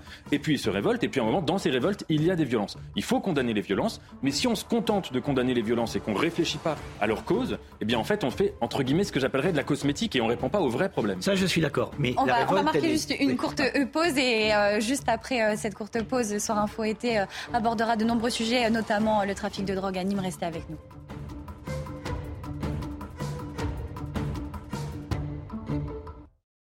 Soir Info était, euh, c'est le retour pour euh, la dernière partie euh, de l'émission et nous allons aborder ce drame à Nîmes trois jours après le décès d'un enfant de 10 ans dans une fusillade. Une nouvelle personne est morte dans le quartier Pisevin. Il s'agit d'un adolescent de 18 ans connu des services de police. Selon nos informations, le soir du drame, il occupait un rôle de vendeur ou de guetteur sur le point de deal situé dans la cité. Une sacoche contenant 85 euros en petites coupures ainsi que du cannabis ont été retrouvés sur lui. Nous allons euh, écouter les explications euh, et le ressenti euh, de nos reporters sur place, Jean-Luc Thomas, accompagné de Sacha Robin, concernant l'ambiance générale dans les rues de Nîmes et aussi sur les dernières informations. Écoutez Jean-Luc Thomas. Depuis euh, ce matin, c'est la stupeur ici dans le quartier de Pissevin. Stupeur, le mot est faible, c'est même euh, des habitants qui sont euh, totalement terrorisés, qui ont peur parce qu'ils n'ont jamais vécu ça. Même si les trafics existent depuis des dizaines d'années, eh bien là, on a passer un palier, comme ils disent, et ils veulent être protégés. C'est pour ça euh, que euh, l'ensemble des patrouilles des policiers, que ce soit les policiers locaux ou euh, la CRS 8, eh bien, sont importantes. Mais évidemment, ça ne suffit pas. La preuve, hier soir, les policiers de la CRS 8 sont partis à 2 heures du matin. À 3h42, eh bien, il y, a eu, il y a eu le meurtre de ce jeune homme de 18 ans. Alors, que faut-il faire? Eh bien, les habitants disent pourquoi on nous abandonne Pourquoi on nous abandonne Pourquoi depuis tant d'années on n'a pas eu de renfort de police. Il y a quelques années, on devait construire un commissariat, à la fois commissariat de police et également pour la police euh, municipale, eh bien, il n'y a rien. Et puis, évidemment, il y a tout le côté social, tout le côté urbanisme. Il n'y a plus de commerce dans ce quartier, si ce n'est euh, une pharmacie. Et là aussi, les habitants se sentent totalement abandonnés. Ce qui est sûr, c'est que les renforts de police vont faire beaucoup de bien dans le quartier, du moins si euh, ces renforts patrouillent de façon permanente. Et pour parler euh, de la situation euh, dramatique à Nîmes, nous sommes en direct avec Rudy Mana, porte-parole Alliance Sud. Merci beaucoup d'être avec nous, Rudy Mana. Alors, quelle est la situation à Nîmes? Est-ce que le calme est de retour et avec le renfort annoncé par Gérald Darmanin pour rétablir l'ordre? Bonsoir à tous. oui, ben, il faut espérer quand même qu'avec tous les renforts qui vont arriver sur Nîmes ce soir, le calme soit de retour parce que le ministre de l'Intérieur a annoncé euh, que la CRS 8 serait complétée ce soir sur, sur Nîmes. Il y a une deuxième CRS qui va arriver de manière pérenne pendant minimum un mois euh, sur Nîmes et il y aura un appui du RAID pour interpeller les individus qui pourraient être les auteurs de ces coups de feu. Donc si avec ça on n'a pas le calme d'Anime, franchement on, peut être relativement inquiet. Euh, donc oui, ce soir je comprends tous ces habitants qui, qui malheureusement vivent dans la terreur comme il faut le dire aussi, euh, un nombre incalculable de cités en France où on voit euh, des habitants qui, eux, essayent de s'intégrer, qui, eux, essayent de travailler et qui vivent dans la terreur, qui vivent euh, sous la pression de ces trafiquants de stupes qui, malheureusement, ont pignon sur rue dans ces cités malgré, et il faut le dire aussi, des interventions de police quasi quotidiennes, des interpellations tous les jours. Et, malheureusement, ce trafic se régénère toutes les heures après euh, des interpellations de police. Donc on est devant une énorme difficulté et, cette difficulté ne pourra être résolue uniquement par la police, mais il va falloir que toutes les institutions de l'État euh, s'associent à la police pour, pour essayer de résoudre une partie de ce problème. Oui, parce que vous connaissez très bien euh, Marseille, vous avez l'habitude de vous exprimer sur cette ville. Est-ce que Nîmes euh, commence à prendre le chemin euh, de, Marseille Est-ce qu'on est sur une généralisation euh, incontrôlable du trafic de drogue et surtout de ses conséquences, de ces drames? On est à plus d'une trentaine de personnes à Marseille décédées dans, ce genre de, scénario. là, à, Nîmes, on est sur une semaine quand même assez dramatique. Et même si 25 policiers de la CRS 8 ont été déployés depuis la mort de cet enfant de 10 ans, on est sur des, trafiquants, des dealers qui, n'ont peur de rien. nos reporters sur place ont vu le, trafic reprendre. Quelle est cette, spécificité à Nîmes? Pourquoi le problème est assez ancré? Alors vous savez, il n'y a pas que Nîmes, parce qu'il y a deux mois, il y avait des, fusillades à, Valence avec des morts euh, quasiment tous les deux jours. On a eu des fusillades à Grenoble, on a eu des fusillades à, Avignon, et, aujourd'hui Nîmes. En fait, Marseille, on est habitué à ça. Marseille, c'est 38 morts cette année, 71 blessés par balle. Ça fait des années que ça dure, et malheureusement, on n'arrive pas à indiquer ce phénomène. Mais ce qui est nouveau, c'est effectivement toutes ces villes moyennes euh, qui sont touchées de manière très importante par ces trafics de stupéfiants et qui sont surtout touchés par ces fusillades euh, qui, arrivent très régulièrement euh, sur fond de trafic de stupéfiants. Tout ça, c'est assez nouveau et, il est, logique que les policiers du quotidien, ces policiers de sécurité publique qui sont là, qui, sont là pour essayer de, préserver la sécurité de, leurs concitoyens dans des villes moyennes ne soient pas aussi nombreux qu'à Marseille et du coup se trouvent un petit peu, un petit peu en difficulté dès que ce genre de phénomène arrive. Donc très clairement, ce, ce phénomène s'étend, s'étend sur beaucoup, beaucoup de villes moyennes en France et même des toutes petites villes sont touchées par ce trafic de stupéfiants. On a pu voir aussi la ville de Montpellier qui a été touchée il n'y a pas longtemps par, par un meurtre abominable d'une femme qui a pris 10 euh, coups de couteau. Donc tout ça, ce phénomène de violence s'étend partout en France. Et c'est ça la vraie difficulté. Vous avez raison de souligner que ces mecs-là n'ont peur de rien ils n'ont peur de rien, certainement pas de la police, encore moins de la justice. En fait, ils n'ont pas peur de l'État parce qu'ils considèrent que l'État est faible et que en France, ce sont eux qui sont forts. Mais est-ce que vous avez constaté aussi une évolution, un changement dans le profil de ces euh, trafiquants euh, en termes aussi de, moyens? On les voit de plus en plus armés et aussi de plus en plus jeunes. Comment on peut expliquer euh, ce, constat de, de trafiquants, de profils qui changent quand même? Bien sûr qu'on a constaté un changement du profil. On a des, des individus de plus en plus jeunes, vous avez raison de le dire. Euh, l'individu d'hier soir avait 18 ans. Hein. Euh, il y, y, a, des individus qui sont décédés. À Marseille, par exemple, il y a trois jours, à la, cité La Caillole, il avait 14 ans. Donc en fait, on a des individus de plus en plus jeunes qui sont récupérés dans les trafics et c'est là qu'il faut se poser les bonnes questions. Ces individus de 14, 15, 16, 17 ans, je crois qu'ils devraient être à l'école de la République à cet âge-là. Et pourtant, ils sont déjà dans les trafics de.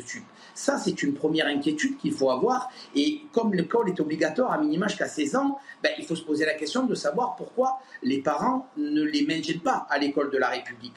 Et ensuite, il faut, comme je le dis assez souvent, passer des messages, avoir de la pédagogie, euh, que, beaucoup de, que des médecins, que, que des associations de quartier, que des politiques aille dans ces collèges, dans ces lycées ou même dans ces primaires CM2 par exemple et commence à expliquer tous les méfaits de la drogue, expliquer que la drogue c'est de la merde et que quand on rentre dans un trafic de stupéfiants, il n'y a que deux issues, c'est soit le cimetière, soit la casse-prison. Et je crois que ça, il faut leur dire et il faut que des, personnes autres que les policiers leur disent parce qu'aujourd'hui, je vous le dis clairement, c'est le, ressenti de tous mes collègues de terrain, c'est que en fait, on, on est seul face à eux, on est seul à parler avec eux, on est seul à, à, les interpeller, parfois à se battre avec eux, et toutes les institutions de l'État ont presque démissionné dans ces cités. C'est ça la vraie difficulté. Il faut créer à nouveau euh, ce service public. Il faut créer un lien, il faut créer un dialogue et, peut-être qu'on arrivera à sortir certains jeunes. Je ne vous dis pas qu'on va tous les sortir, hein,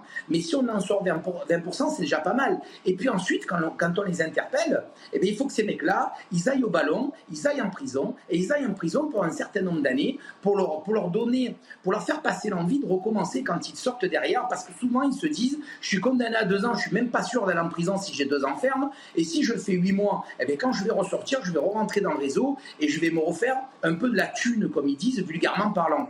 Donc tout ça, il faut qu'on arrive à avoir une réponse globale, sinon, très clairement, le phénomène va s'empirer et les violences vont s'accentuer. Réaction euh, de Vincent Roy, euh, présent sur le plateau. Oui, euh, Rudy bonsoir. Juste une question. quand la CRS 8 là, qu'on a déployée à Nîmes, quand celle-ci, aidée du RAID, va partir, le trafic va reprendre? C'est un cataplasme sur une jambe de bois, ce qu'on est en train de faire. C'est-à-dire qu'on ne peut pas ne rien faire, alors, bon, comme une sorte de pansement, on envoie pour une semaine la CRS 8. Mais au fond, ça sert à quoi? Enfin, si, ça va, ça va rassurer les gens euh, du quartier pendant une semaine, mais, mais, mais c'est du maquillage, c'est du cosmétique. Vous avez raison de dire qu'on ne peut pas ne rien faire. Voilà. Parce que si on ne faisait rien, on nous le reprocherait. Donc aujourd'hui, le ministre de l'Intérieur décide d'envoyer la CRS 8 à Nîmes, comme il a décidé de l'envoyer à Marseille. Mais il est évident que c'est très compliqué pour cette CRS, dont, dont, je tiens à saluer leur courage, leur détermination, leur implication dans leur travail, parce que c'est des hommes et des femmes formidables, cette CRS 8. Ils font un travail remarquable, et ça, il faut le souligner. Mais la difficulté, c'est qu'effectivement, ils sont pour des missions courtes, comme vous l'avez dit, c'est pour calmer la situation, apaiser la situation. Mais le problème de ces villes moyennes, effectivement, c'est que les effectifs de police ne sont pas extrêmement nombreux, parce que habituellement, on arrivait à contenir cette délinquance, cette violence avec les effectifs que nous avions. Sauf qu'aujourd'hui, effectivement, on a un phénomène nouveau qui est que les règlements de compte ne sont plus, euh, ne concerne plus que des villes comme Marseille, comme Paris comme Lyon. Euh, ça concerne aussi des villes comme Avignon, comme Grenoble, comme Valence et dernièrement comme Nîmes. Et ça, c'est un nouveau phénomène qui est inquiétant et c'est difficile pour des policiers de sécurité publique de lutter contre ça. Et, j'aimerais aussi qu'on de, parler de, la police judiciaire, parce qu'en fait, ce qui, interpelle ces mecs-là, c'est la police judiciaire. Et eux aussi euh, sont, sont souvent à, à effectif relativement restreint, vu le, le nombre de, le nombre de règlements de compte et de fusillades euh, et d'actes criminels qu'il y a. Donc eux arrivent à, procéder à des interpellations, eux arrivent à, interpeller des commandos, euh, comme à Marseille on en a interpellé cinq depuis le début de l'année, c'est énorme. Cinq mm. commandos qui tuent des, des, mecs, c'est énorme. Et bien pourtant, ça continue à flinguer, ça continue à arroser à la Kalachnikov franchement, on fait ce qu'on peut. tout le monde travaille d'arrache-pied, mais le problème de la violence est quand même extrêmement important en France. Et ça, il faut que tout le monde le comprenne bien. Et pour lutter contre ça, ben, il faut que la police soit aidée de, mm. toutes les institutions dont je vous ai parlé tout à l'heure. Alors, on va écouter euh, Gérald Darmanin, euh, qui était euh, aujourd'hui dans le Finistère en déplacement. Le ministre de l'Intérieur s'est exprimé sur l'origine aussi de, ces règlements de compte pour le ministre de l'Intérieur. Il, il n'y aurait pas de trafic s'il n'y avait pas de consommateurs. Il a également fait un bilan sur les résultats menés par euh, la, police sur le trafic de drogue. Écoutez le ministre de l'Intérieur. Pour qu'il y ait moins de drogue, bien sûr qu'il faut y ait plus de policiers, mais il faut qu'il y ait moins de consommateurs. C'est aussi un message général à passer. S'il y a de la consommation de drogue, euh, c'est le cas bien évidemment de la cocaïne, c'est le cas de l'héroïne, c'est le cas du crack, c'est le cas euh, des matières désormais qui touchent la population. On le voit d'ailleurs aux États-Unis d'Amérique, la plus jeune et, et, qui la met dans la situation évidemment de mort. Euh, soit de mort sociale, soit de mort évidemment euh, tout court, alors il n'y a plus d'offres. Il n'y a pas de trafiquants, il n'y a pas de consommateurs. Donc c'est aussi un message à, chacun, à chacune des Français. Vous pouvez euh, ne pas déplorer simplement les causes, regardez évidemment le comportement, regardons le comportement de chacun. Nous avons une guerre contre la drogue qui est très difficile et nous avons des résultats. Ces résultats font sans doute naître ces règlements de compte. cette année, en tout cas en 2022, il y a eu 3 euh, tonnes de cannabis saisies rien que dans le département du Gard. C'était moins d'une tonne il y a 4 ans. Nous avons interpellé dans les trafics de drogue euh, dans la ville de Nîmes et aux alentours 130 trafiquants de drogue. Certains dorment en prison euh, pour de longues années. Évidemment, lorsque des points de deal sont entre 60 000 et 100 000 euros d'argent liquide, lorsque nous mettons fin à des trafics qui pourrissent la vie des citoyens, c'est le cas à Nîmes, c'est le cas à Marseille, c'est le cas en région parisienne, il y a des réactions. Il y a euh, une volonté de montrer que les délinquants l'emporteraient sur l'ordre républicain. Ce ne sera pas le cas. C'est un long, combat contre la drogue, très difficile. Rudy Mana, on a quand même un ministre de l'Intérieur qui est conscient du problème et pourtant l'hémorragie euh, continue. Est-ce que c'est un travail de plusieurs années ou au contraire, il faut attaquer directement euh, maintenant le problème à sa racine? Parce qu'on a quand même voilà, des, habitants, des riverains qui souffrent. Euh, est-ce que cette présence policière doit être permanente? Et pourtant aussi, on a un problème dans, la police, un manque de, moyens. Alors comment fait-on pour régler ce problème?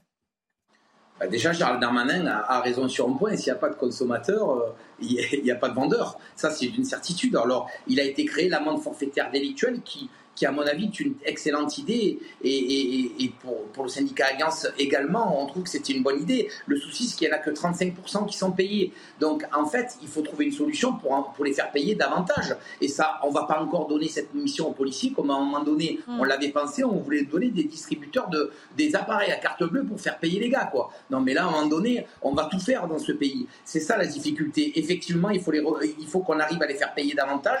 S'il y a une récidive, il faut que, la, la somme soit encore plus importante. Et puis, s'il y a une deuxième récidive, il faut peut-être réfléchir aussi à des peines de, prison de courte durée. Mais bon, sur population carcérale, comment faire? Comment... Ben, en fait, c'est un problème. Euh, je sais, mais le problème de cette surpopulation carcérale, ça fait 20 ans qu'on nous le bassine, ça fait 20 ans qu'on nous en parle, et il n'y a jamais personne qui a trouvé une solution à ça. Donc ben, aujourd'hui, il va falloir qu'on trouve une solution, et, de manière très rapide, parce que la délinquance a tellement évolué, la violence est devenue tellement gigantesque, qu'il va falloir quand même à un moment donné qu'on enferme ces mecs-là. On ne va pas laisser ces, fous furieux dans les rues euh, qui vont continuer à commettre des violences, à commettre des crimes, ou à commettre des actes graves. Donc il va falloir qu'on trouve aussi une solution rapidement pour trouver des places de prison euh, de manière à, incarcérer peut-être pour des peines de courte durée des individus qui ont commis des délits un peu moins graves. Euh, parce que à un moment donné, on ne pourra pas trouver, on n'a pas de solution. Si ces individus, on ne les met pas quelque part, eh bien, ils sont de nouveau sur la voie publique. Et croyez-moi que la pédagogie de leur dire, il ne faut pas recommencer parce que la prochaine fois, attention à vous, je vous garantis que ça marche plus, ça. Hein. Il y a bien longtemps que ça marche plus. Donc, en fait, quelle, est la difficulté La difficulté, pardon, c'est que ce sont les policiers qui se retrouvent toujours en face des mêmes mecs et, que ces mecs-là, à un moment donné, on n'en peut plus, nous, de les arrêter, de les remettre à disposition de la justice parce qu'in fine, ça, ça nous use et, ça, ça, fait perdre du sens à notre métier. Et aujourd'hui, il faut le reconnaître, le malaise de la police est aussi dû à ça, à la perte de sens que nous avons dans la fonction de policier, parce qu'à un moment, on trouve que ce qu'on fait est, est parfois inutile, alors qu'on y met du cœur, de la détermination et que on rentre à la police par vocation. Ça, c'est une, c'est une réalité. Donc, il faut qu'on arrive à trouver des solutions là-dessus pour redonner du sens au travail de policiers. Réaction de Nathan Dever pour vous, Rudy Mana?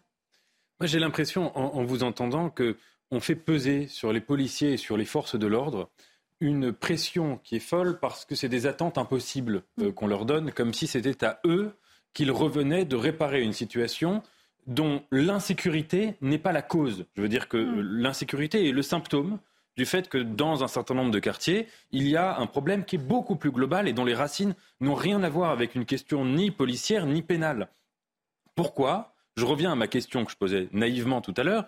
Pourquoi ces problèmes-là qu'on évoque, euh, ce qui s'est passé au Pisevin, euh, les drames euh, successifs, cet enfant de 10 ans qui est mort, donc manifestement dans des règlements de compte liés à un trafic de drogue Pourquoi les règlements de compte qui ont lieu dans les quartiers nord à Marseille Pourquoi tout cela a lieu dans les quartiers nord de Marseille ou au Pisevin, à la Castellane, etc., et pas dans le 8e arrondissement mm. Est-ce que c'est parce que ces quartiers seraient mystérieusement peuplés de gens qui seraient des sauvages, des barbares, des gens ontologiquement euh, voués à la violence Ou est-ce que c'est parce que ce sont des quartiers qui, encore une fois, si on fait leur histoire? Le Pisevin a été créé par un, architecte, euh, euh, Arsène Henry, qui était un des grands partisans des grands ensembles, qui a, on peut dire en quelque sorte, charcuté euh, les grandes métropoles euh, françaises, charcuté en les construisant, en, édifiant comme ça des sortes de, de, de, de, grandes, de grands ensembles, de grandes prisons. En fait, c'est le modèle de la prison, du modèle carcéral de, quartier où on est assigné à résidence sociale, où il n'y a pas d'évolution, où il n'y a pas de mixité, où il n'y a pas de justice sociale, où il n'y a pas de perspective d'émancipation, de, euh, enfin pas d'émancipation, mais d'ascension sociale. Le, les quartiers nord de Marseille, ils ont été construits quand, pourquoi, par qui? Ils ont été construits dans les années 50. Juste après la Seconde Guerre mondiale, Marseille est détruite par les bombardements et euh, on construit ces quartiers nord pour loger un prolétariat sous-payé destiné à reconstruire à la hâte la ville de Marseille. Donc le principe même de ces quartiers, c'est que c'était pour loger une population qui n'allait pas participer du contrat social. Mm. Et du contrat social au sens fort, pas seulement le contrat civique, un droit de vote, etc., mais le contrat social, c'est-à-dire faire partie d'une société qui me donne des devoirs, des armes et des perspectives. Et donc quand en effet vous avez des quartiers qui ont été conçus pour ça, qui ont été conçus pour mettre des gens au banc des métropoles. C'est pas très compliqué, pas besoin d'avoir fait Polytechnique pour deviner qu'au bout d'un certain nombre de décennies, les choses finissent par mal se passer. Mmh. Donc encore une fois, moi j'ai le plus grand respect pour les forces de l'ordre. C'est pas du tout le sujet, mais je pense que c'est pas euh, euh, euh, de leur institution que viendra la solution, mais de l'État en général et du service public qui est dans un mauvais état dans toute la France, mais en particulier dans ces quartiers. Mais enfin, pour l'instant, si on n'a pas les forces de l'ordre, on fait quoi? Amaury Brelet. Et en même temps, dans ces quartiers, euh, la très grande majorité de ceux qui y habitent ne sont pas liés au trafic de drogue et sont les premières victimes de à réclamer aussi la présence policière. Rudy Mana, euh, dernière question et après euh, je vous libère. Quelle, va être la mission là, de, de, vos collègues sur le terrain à Nîmes, de ce renfort? Comment vont-ils procéder pour, pour rétablir l'ordre? Bah, il va y avoir une présence euh, importante sur le terrain. Euh, le, rôle principal, c'est de rassurer euh, toutes, ces personnes qui vivent paisiblement dans cette cité nimoise, qui ont envie d'aller travailler le matin sans s'inquiéter de rentrer le soir et de, et, de prendre une balle de Kalachnikov. En fait, l'enjeu, il est là pour l'instant de la part de mes collègues. Mmh. Ensuite, il y, a un, il y, a un, travail de la police judiciaire qui va être fait pour essayer de, de, de trouver les auteurs de, de de ces tirs d'armes de, guerre odieux, notamment sur le petit de 10 ans, parce que c'est absolument dingue ce qui est arrivé là, c'est absolument odieux. Et, je fais confiance à, la police judiciaire qui travaille aussi d'arrache-pied, qui sont des mecs formidables pour trouver les auteurs de, ces coups de feu. Et, ensuite, il y aura sûrement des interpellations, en tout cas je le souhaite, et, peut-être que le RAID aidera à interpeller ces individus parce qu'on voit que c'est quand même des, sensibles de la gâchette qui sont prêts à, beaucoup de folie. Donc c'est bien quand on a des services spécialisés, notamment comme le RAID, pour aider à interpeller ces faux furieux. Rudy Mana, euh, merci beaucoup. Je rappelle, vous êtes porte-parole porte du syndicat Alliance Sud. Merci beaucoup euh, d'avoir été avec nous et on vous souhaite beaucoup de courage ainsi qu'à vos euh, collègues. Merci. Merci, beaucoup. Et on en parlait justement avec euh, Rudy Mana et mes invités euh, sur le plateau. Les familles euh, dans ces quartiers qui deviennent des scènes dramatiques sont terrorisées dans la cité Pisevin. Nombreuses ont été notamment les, des victimes de balles perdues dans une des tours du quartier. Deux jours après la fusillade de Nîmes, notre, notre équipe a pu en rencontrer certaines d'entre elles. Reportage de Thibault Marcheteau, Fabrice Elsner, récit de Sarah Varny et Marine Sabourin. C'est dans cette tour de la cité Pisevin que des balles ont atterri dans les appartements de deux familles victimes collatérales des trafics de drogue. Chez cette habitante, la balle a traversé la chambre de son futur bébé. Fort heureusement, elle n'était pas présente ce soir-là. Ça, a percé le mur, la vitre aussi et, et le volet. J'ai envie de partir parce que je sais que ça... Même hier soir, on ne dormait pas, on pensait que ça allait se reproduire encore. Cet étage plus haut, même constat chez son amie. Alors qu'elle se trouve dans sa chambre avec son enfant, une balle traverse ses murs. Là, j'ai entendu de bruit, là. Et c'était, euh, on dirait le bruit des feux d'artifice et tout. Mais c'était pas ça, j'ai compris que c'était pas ça. J'ai pris mon fils et je suis partie au salle bébé. Depuis la fusillade, cette jeune mère reste traumatisée. Ça me fait peur, c'est trop grave. Regarde, même là, on peut pas dormir, on attend de bruit tout le temps, tout le temps. C'est pas vraiment un quartier qu'on pouvait euh, rester ici. Les douilles ont été récupérées par la police judiciaire dans le cadre de l'enquête. Depuis le drame, de nombreux habitants, à l'image de ces jeunes femmes, souhaitent déménager au plus vite. Alors on salue euh, le travail réalisé euh, par nos équipes euh, sur le terrain. Bravo à Thibault Marcheteau et Fabrice Elsner pour ces témoignages exclusifs. À Maurice-Brelet, on est sur des riverains qui se sentent abandonnés, qui sont désespérés et en insécurité. Voilà, on a des personnes qui doivent changer la configuration de leur logement, qui pensent qui, et qui envisagent peut-être le déménagement. Quelle réponse on leur apporte à ces personnes qui, qui ont peur de, sortir de chez eux et vivent à la merci des trafiquants de drogue? À court terme, la seule réponse, c'est celle, celle, qui a été euh, mm. déclenchée par euh, Gérald Darmanin, c'est la, la, tactique sécuritaire de court terme, oui. c'est-à-dire l'envoi de, euh, de, de, de, la CRS 8 et du RAID.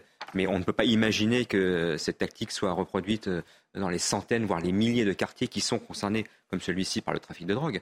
D'abord, on n'a pas les effectifs. Et ensuite, malheureusement, on ne peut pas, solutionner un problème qui date de 10, 20, 30 ans en 15 jours. Euh, et le problème de fond, euh, c'est pas la CRS 8 ni le RAID hmm. euh, qui vont le, le solutionner, c'est malheureusement euh, des moyens considérables à mobiliser pour les enquêteurs, pour démanteler les trafics et les filières. Et pour cela, il faut un plan, il faut une stratégie, une stratégie qui, dure, qui doit durer 5, 10, 15, 20 ans. Donc c'est un travail de long terme. Et un, en plus, évidemment, de, de ces moyens euh, policiers, il faut évidemment que la réponse pénale en parallèle soit à la hauteur. Et ça nécessite donc une inflexibilité maximale et la construction de, de prisons, puisque malheureusement, contrairement à ce qui, est, à ce qui était dit par Emmanuel Macron d'ailleurs dans son interview, le taux d'incarcération en France est inférieur à la moyenne européenne. Donc, oui, par rapport à nos voisins européens, voilà. est-ce qu'on dans quel état est la France? Est-ce que on doit se cacher de, de, notre situation parce qu'on est sur, par exemple, l'Allemagne qui légalise le cannabis récréatif, mais nous, si on légalise, ça sera aussi un autre trafic. On peut, envisager, par exemple, le trafic d'armes, euh, le trafic euh, d'autres marchandises qui, qui, euh, se propagent dans, ces environnements. Alors, est-ce que le problème n'est pas plus loin au niveau aussi de la personnalité des personnes qui sont dans ces quartiers? Mais ça fait des années qu'on laisse faire le gamin, le gamin qui est siffleur, enfin on les appelle le guetteur, le oui. guetteur, voilà, qui siffle pour, voilà, qui gagne les 3000 euros par jour dont parle ou par semaine ou que sais-je, par mois, par mois, dont parle, dont parlait Nathan tout à l'heure. Bah, on le laisse là et puis on, le, on l'a laissé là pendant des années parce que si euh, euh, il fait pas ça, on en fait quoi? Il y, a, il y a ça aussi de la part de l'État. Pourquoi On s'interroge beaucoup. Pourquoi, pourquoi l'État ne fait rien dans ces quartiers depuis des années, etc. C'est qu'est-ce qu'on en fait de cette population? On ne sait pas quoi en faire.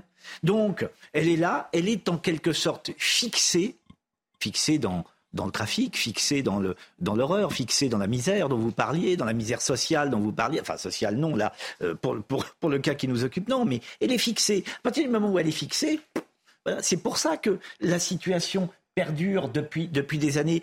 Encore une fois, je le redis euh, ici, je ne sens pas de volonté politique de mettre véritablement les mains dans le cambouis en assumant les conséquences de cette prise euh, euh, ou reprise en main des banlieues. On peut, à mon avis, on a les moyens techniques de reprendre en main ces, grands blocs dont vous parlez. Pour ça, il faut véritablement une, un courage politique et être capable d'assumer les conséquences de ce courage politique. Voilà, sinon, ce sont effectivement, comme le disait Rudy Mana, les voyous qui font la loi. Allez-y, il faut, il faut enfin que le politique ou jusqu'au plus haut sommet de l'État, prennent la responsabilité de mener la guerre à la drogue. Voilà. Ce qui n'a jamais été fait sérieusement en France depuis 50 On avait peur, c'était un tabou, peut-être de, s'attaquer bah, à ces, euh, d'avoir peur de, ces émeutes, peut-être aussi. Euh? Un, d'abord, on n'a pas les moyens. Il n'y a pas les moyens financiers qui nécessitent un plan sur 10 ans. Ce sont des milliards d'euros euh, à mobiliser pour, les enquêteurs pour, pour démanteler les trafics,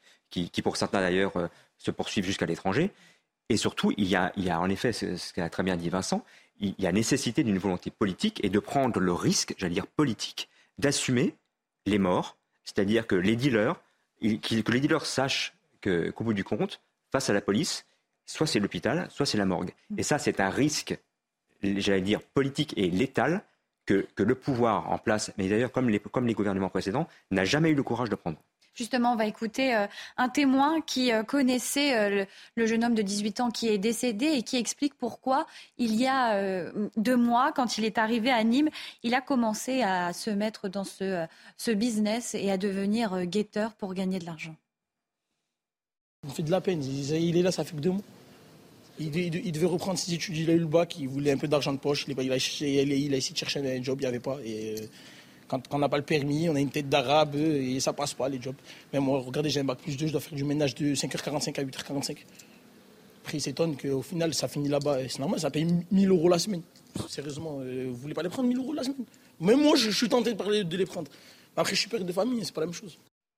Nathan Dever, on a un témoignage voilà, sur le terrain des. Euh, adolescents. Voilà, le, témoin qui, est, qui, euh, raconte la personnalité de la victime décédée nous, dit que à 22 ans, à 18 ans, on est obligé de se faire de l'argent de poche euh, facilement parce qu'il est difficile d'avoir un emploi. Est-ce que c'est un argument euh, pour, euh, pour se lancer dans, ce business? C'est évidemment la clé de compréhension. Hmm. Et encore une fois, quand on dit ça, souvent on nous, on nous répond que c'est insultant parce que c'est euh, enlever la responsabilité individuelle. Évidemment qu'à l'échelle de la responsabilité individuelle, si vous vivez dans une famille pauvre, etc., et qu'on vient vous proposer de gagner euh, 3 euh, 000 euros par mois pour faire une action illégale, votre responsabilité se pose. En revanche, si ça se pose à l'échelle d'un quartier, ou euh, dans tout un quartier où vous avez une, une, pauvreté qui est euh, anormalement euh, élevée, un taux de chômage qui est anormalement élevé, une absence de perspective d'enseignement socio-professionnel, etc., qui est anormalement élevée, eh bien, à partir de là, que c'est de l'échantillonnage basique, mais si vous avez cette tentation qui se présente sur 10 000, 20 000, 30 000 jeunes, bah, il y en aura évidemment qui vont, qui vont, qui vont tomber dedans. Et c'est quelque chose de parfaitement normal d'un point de vue sociologique. Parce que pour les petits, c'est dans le décor, hein, le grand frère qui fait ça. Enfin, à force, ça devient une normalité euh, dans, le quartier de, faire ça plus tard. C'est un, phénomène statistiquement normal. Bon, euh, donc à partir de là, il faut, à mon avis, euh, pas être dans un mirage sur cette question de la drogue. Vous parliez tout à l'heure de faire une, guerre à la drogue. Moi, je, je, pense vraiment que c'est le grand mirage français par rapport à cette question. Pour deux raisons. D'abord, si on se place du point de vue, non pas de la demande, non pas de l'offre, mais de la demande. La France est un des plus grands pays de consommateurs de cannabis, euh, en tout cas d'Europe et des pays occidentaux, un pays très, on est, très On est champion d'Europe. On est champion d'Europe. Euh, euh, si on additionne les autres drogues, mais restons sur le cannabis. Et il est évident que les consommateurs de cannabis à part peut-être quelques mondains qui en prennent comme ça de temps en temps, mais que les consommateurs de cannabis qui sont dans un lien de dépendance on peut multiplier les amendes par 10, par 20, par 30. Ils continueront d'aller acheter du cannabis, quelle que soit la situation. Donc je pense déjà que ça devrait nous interroger de se dire qu'est-ce que c'est de vivre dans un pays où il y a une loi dont tout le monde sait qu'elle n'a pas de sens, la preuve, c'est d'ailleurs que personne vraiment n'essaye de faire en sorte de la faire respecter au sens euh, euh, plein du terme. On fait un peu du travail de Sisyphe, on met la poussière sous le tapis, on arrête quelques personnes ici ou là, on démantèle un point de deal. Mais personne jamais en France ne viendra dire on va euh, empêcher qu'il y ait zéro cannabis, si vous voulez. ça n'a pas de sens. Il faudrait m'expliquer comment on s'y prendrait. Est-ce qu'on s'y prendrait comme le président Duterte aux Philippines, de faire, de tirer sur les gens qui prennent. Enfin, vous voyez, j'exagère, je caricature, mais je veux dire, c'est une ambition qui n'a pas de sens à mon avis. Et deuxièmement, qu'est-ce qu'on reproche aux consommateurs de drogue?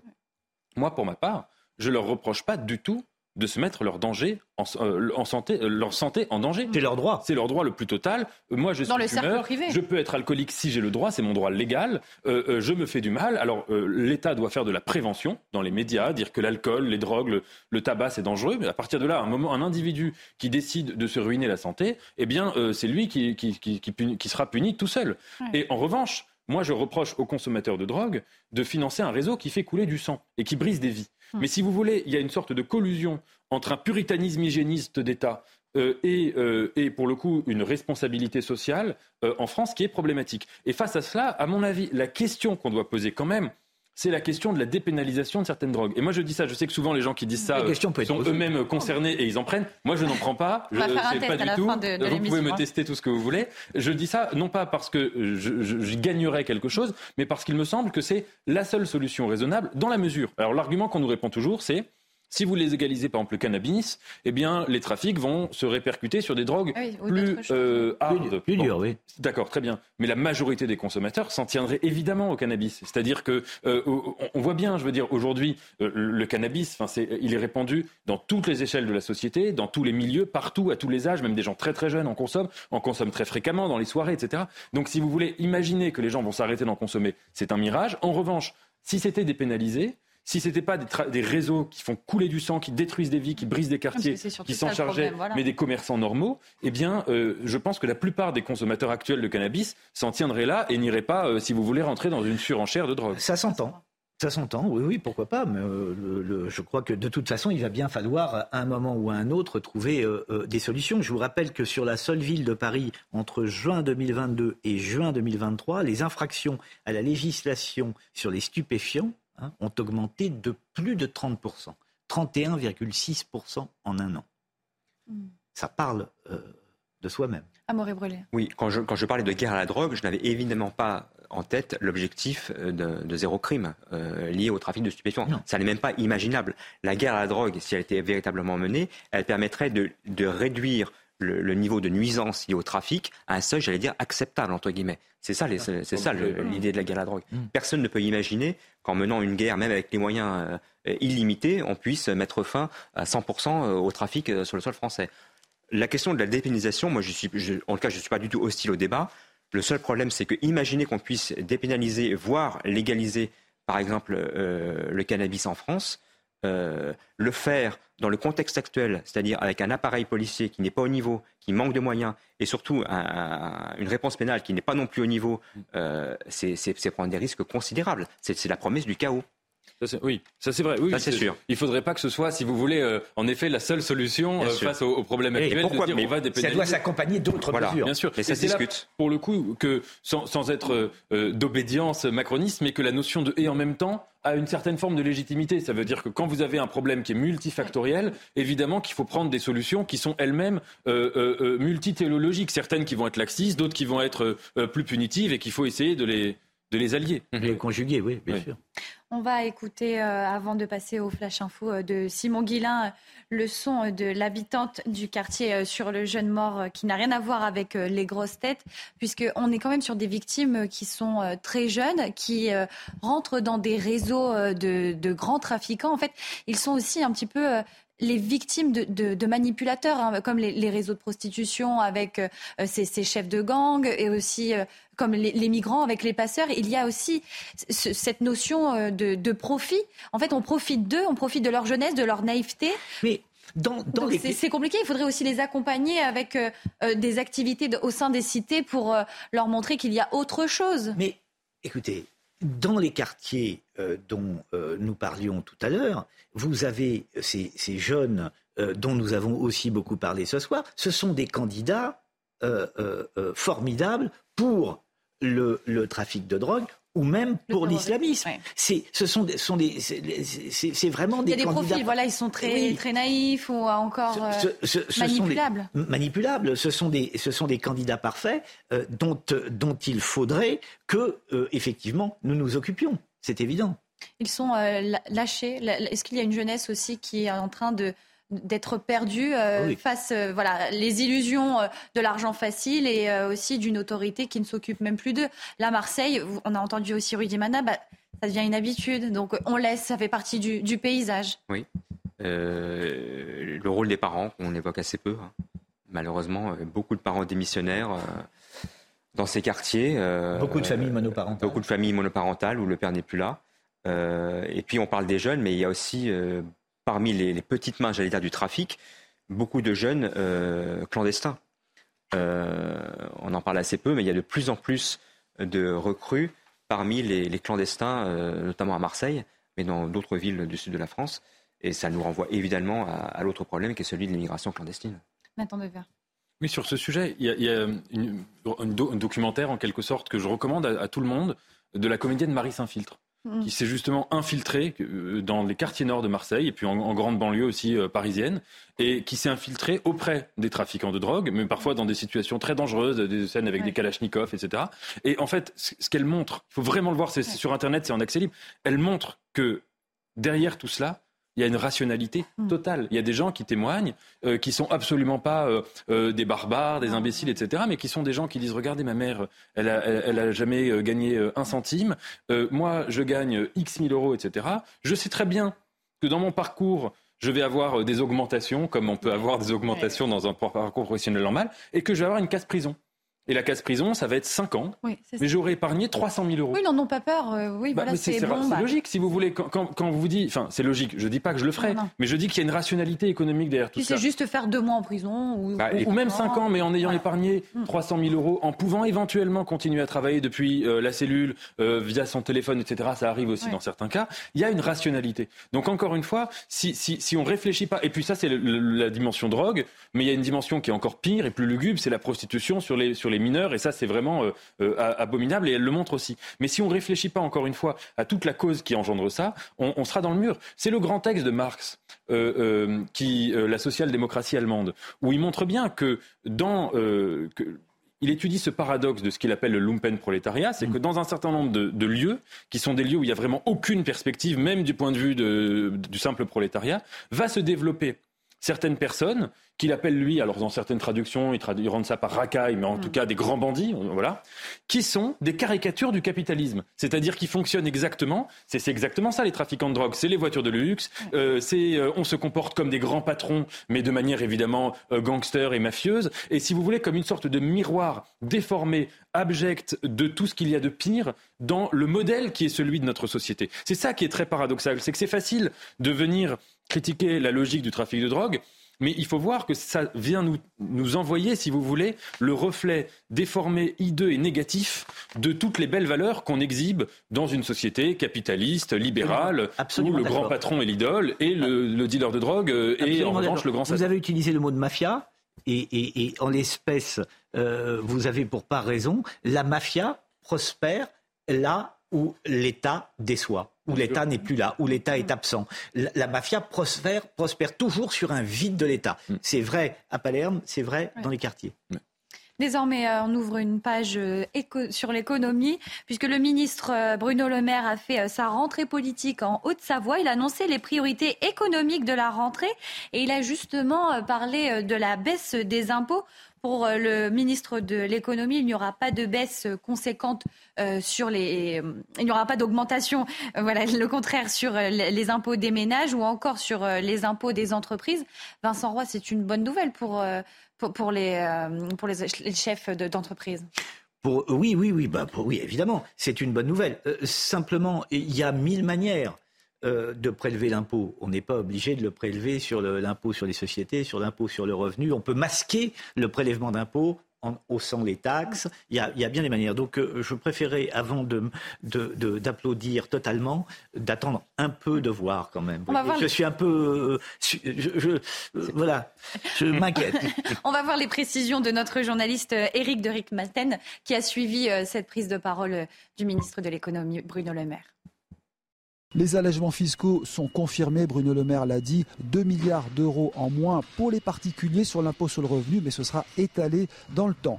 Pour les entreprises, c'est cette fameuse cotisation sur la valeur ajoutée, elle disparaîtra, mais d'ici à 2027. Donc ça ne fera pas forcément plaisir aux MEDEF. Où trouver l'argent? Eh bien, cela va concerner les taxes, des taxes notamment sur les aéroports, sur les billets d'avion, tout ce qui n'est pas environnemental. Il y a aussi les médicaments. Il y aura un reste à charge qui va augmenter. Maintenant, l'État est plutôt euh, puisque les recettes fiscales sont bonnes depuis plusieurs années maintenant. Les rentrées d'argent avec l'IR, l'impôt sur le revenu, sont passées de 70 à 140 milliards, ce qui est exceptionnel, a dit Bruno Le Maire. Pareil pour euh, l'impôt sur les sociétés, parce que comme l'impôt a baissé pour les entreprises, il y a plus d'entrepreneurs et on a pratiquement, euh, non pas doublé, mais passé de 50 à 70 milliards les recettes fiscales liées aux entreprises. En revanche, ce qui ne va pas, ce sont les amendes. Bruno Le Maire estime qu'on recouvre très mal les recettes liées aux amendes, au PV, comme comme on dit. Et ça, ça doit changer. Un tiers seulement des PV sont payés. Ça n'est pas normal. Au niveau euh, de la croissance, confirmation que cette année, nous serons à 1% en France, ce qui est vraiment exceptionnel pour euh, un pays qui est dans une Europe qui a de grandes difficultés et dont l'Allemagne entre en crise. Amaury Brelet, euh, voilà des priorités économiques qui visent les chefs d'entreprise, les ménages. Est-ce qu'on est sur la bonne voie pour un budget 2024 positif et utile?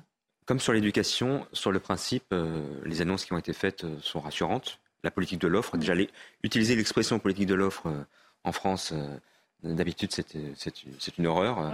Vous, passez pour un, pour un, ultra facho-libéral. Donc c'est déjà bien de l'assumer.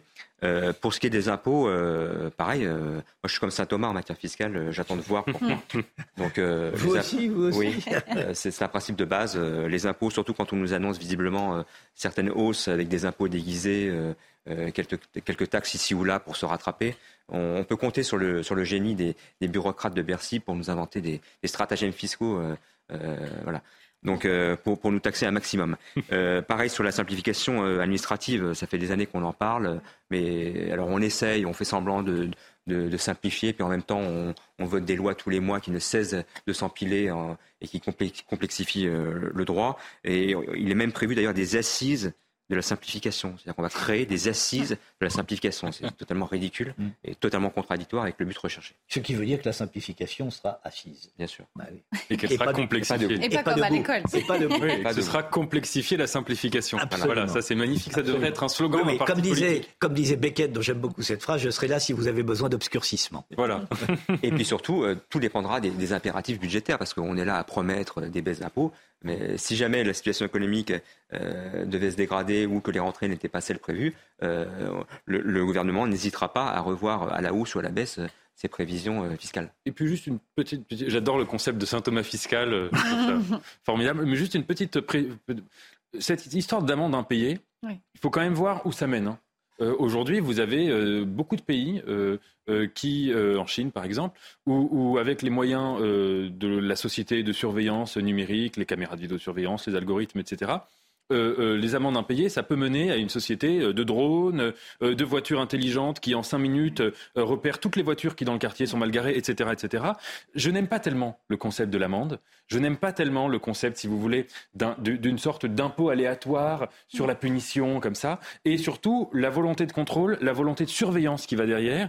À l'heure des nouvelles technologies, du modèle chinois, du modèle qui n'est pas d'ailleurs pratiqué qu'en Chine, il faut se méfier de ce grand concept du manque à gagner sur les amendes à payer, à mon avis qui implique, qui implique pour euh, recouvrer ces amendes euh, un certain nombre de surveillances. Voilà, puisqu'il va, il va bien falloir trouver les. les... Alors, ce qui est formidable, c'est que euh, notre ami Bruno Le Maire, qui après un roman mauvais s'attaque aux, amendes, il a le temps. il était pas très mauvais. Non, très non, mauvais, non. très mauvais, absolument mauvais, mais vraiment très mauvais. Alors que il y, a eu des livres de lui qui étaient pas idiots, notamment sur la musique. Là, vraiment, c'était très mauvais. Et, et, et, ça lui fait un point commun avec Giscard d'Estaing. Et, et donc là, il s'attaque attaque aux amendes. Et alors, euh, c'est formidable parce qu'il était presque en train de... parce qu'il faut, faut, les, faut les recouvrer à toute force. Hein. Mm. Simplement, euh, chez des gens qui prennent des amendes et qui sont insolvables, je ne vois pas comment il va les, comment il va les récupérer. Donc, euh, c'est tout, tout, ça est quand même un peu du... On va encore s'attaquer à la classe moyenne peut-être aussi. Ah ben, on va s'attaquer qu'à ça. On ne va s'attaquer qu'à la classe moyenne, encore une fois. Mais il faut prendre l'argent là où il est. Mm. Or, la classe moyenne est, est parfaite pour ça. En plus, la classe moyenne honnête va payer ses amendes la classe moyenne voulait dire les beaufs dont parle le Parti socialiste. Ou les nouveaux pauvres maintenant. Ou les nouveaux pauvres, les sans Voilà. voilà. On va écouter euh, la réaction euh, des chefs d'entreprise euh, qui justement ont réagi à ces annonces de Bruno Le Maire aujourd'hui en Haute-Savoie. Je retiens une grande, une grande vision pour la France, pour la, pour la propulser au niveau international dans, la, dans le domaine de l'excellence. De en particulier sur l'énergie décarbonée et sur l'économie verte. Je trouve que c'est une introduction qui, qui, fait du bien à entendre pour qu'on se rappelle tous qu'effectivement, euh, ben on est un pays performant et il y a des belles nouvelles. Donc... Je pense que le, le, ministre a vraiment appuyé sur cette valeur travail, c'est quelque chose qui me tient à cœur. Et la deuxième chose, il a beaucoup parlé de jeunesse, d'apprentissage. Donc euh, moi je suis assez satisfaite euh, de la volonté, le fait qu'il faut qu'on soit flexible, qu'on puisse bouger. Euh, dans les grandes lignes, je suis assez satisfaite. Après, j'attends un petit peu de voir quand même les choses, comment les choses vont, vont se passer à l'avenir. Et pour euh, réécouter le discours euh, de Bruno Le Maire euh, dans son intégralité, rendez-vous à 23h30 sur notre antenne. Vincent Roy, si vous voulez le réécouter, il faudra rester sur CNews. Hein. Oui, mais je resterai avec bonheur, avec bonheur sur CNews, mais peut-être pas pour réécouter le discours. Mais vous avez vu, les gens, ils sont heureux. Hein ils sont contents, les gens. Tout va bien. Ils sont comme le président de la République. Non, mais c'est rare de voir des Français heureux. le monsieur, il était enthousiaste. Il avait le, vraiment une un faciès ravi. Euh, il souriait. Euh, il était bien. Tout, tout va bien. C'est un peu comme euh, le président Macron dans son interview au Point, hein, qui a tout bien fait tout le temps partout. et tout, tout, tout va bien. Tout va bien. Amaury Brûlé. Bah, ils étaient peut-être encartés chez Renaissance tous. Ah peut-être, peut-être. On ah, n'a bah pas d'informations sur leur profil, mais on n'avait pas, on n'avait pas, on n'avait pas invité de grands de grands dissidents. Donc euh, j'imagine que si, le patronat, en tout cas, si, les patrons euh, sont, sont, plutôt satisfaits des annonces, c'est plutôt bon signe. Mais bon, on jugera sur pièce.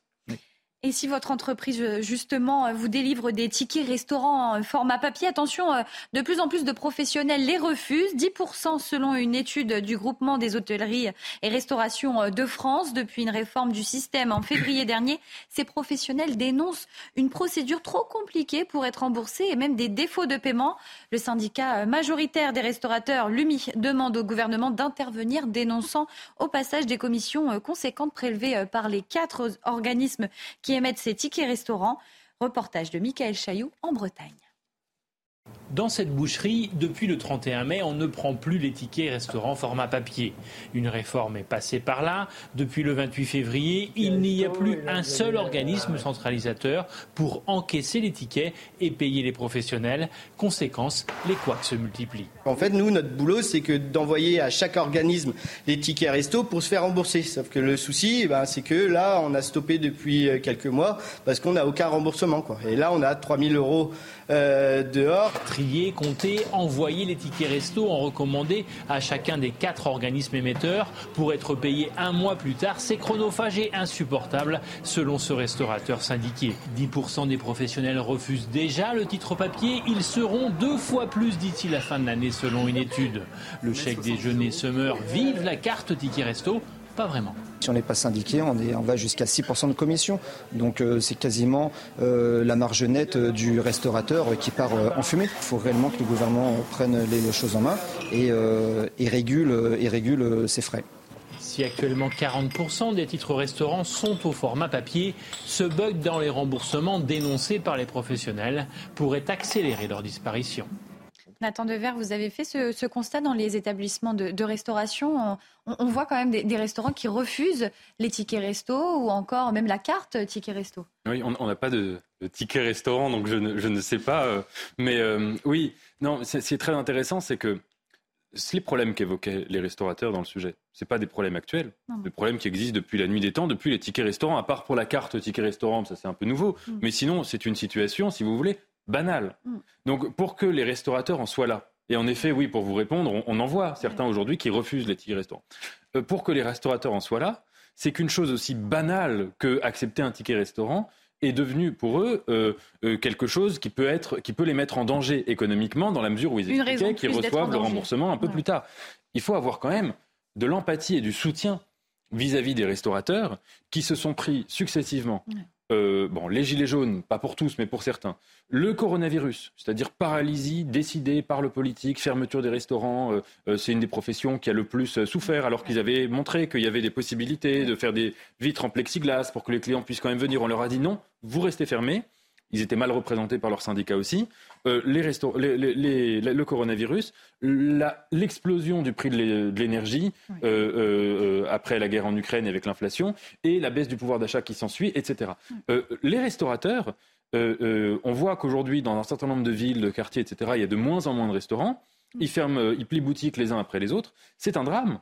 Parce que la notion de restaurant, de bistrot, de café, c'est vraiment l'âme de la France. je veux dire, c'est quand même quelque chose de central dans la socialité française, que ce soit à l'échelle du village, que ce soit à l'échelle de la métropole. Quand on voit que les restaurateurs aujourd'hui, qui sont peut-être des, portes, alors je ne sais pas si c'est des portes drapeaux, mais en tout cas des portes esprit, des portes art d'être français, des incarnations de cela, qu'on les voit euh, à ce point menacées, c'est particulièrement euh, particulièrement triste et, préoccupant. Vincent, oui, oui, un constat que vous, vous partagez euh, malheureusement Oui, bah oui, je suis tout à fait d'accord. Et ils ont été les, les, les, premiers à être empêchés pendant le, euh, notamment le, vous avez raison, pendant le Covid. Et, et, et, par conséquent, oui, il s'agit de, il s'agit de les soutenir parce qu'ils ils, détiennent quelque chose de l'esprit français. C'est déjà difficile aussi voilà, d'entreprendre, d'ouvrir son restaurant, de recruter.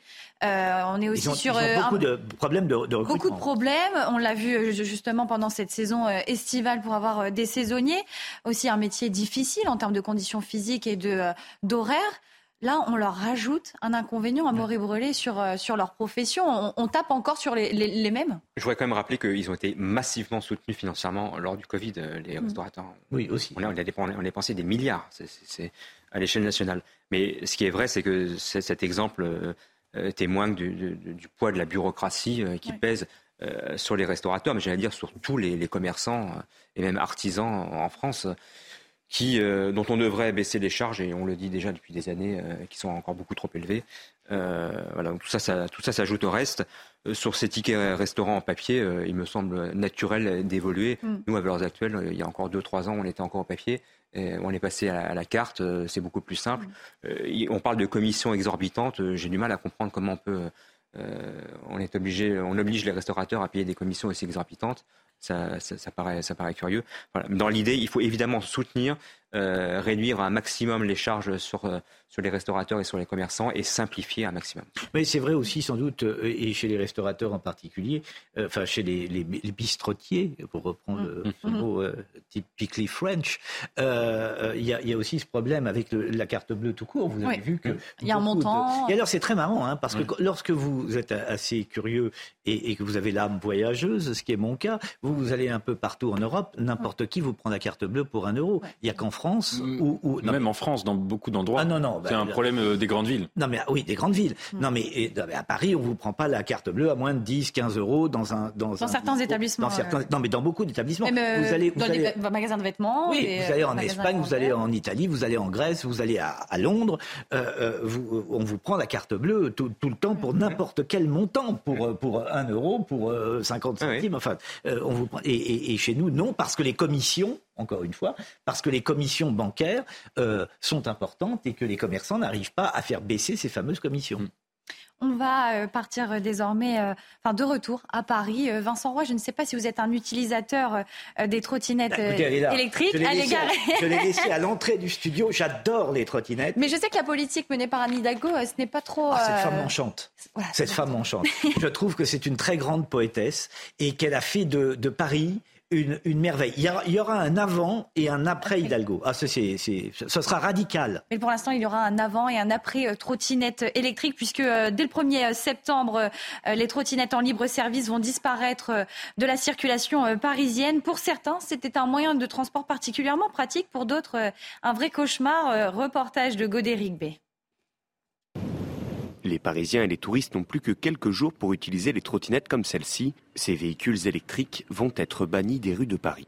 Début avril, les riverains ont voté l'interdiction de ces deux roues en libre service à cause des nuisances et des risques liés à la circulation.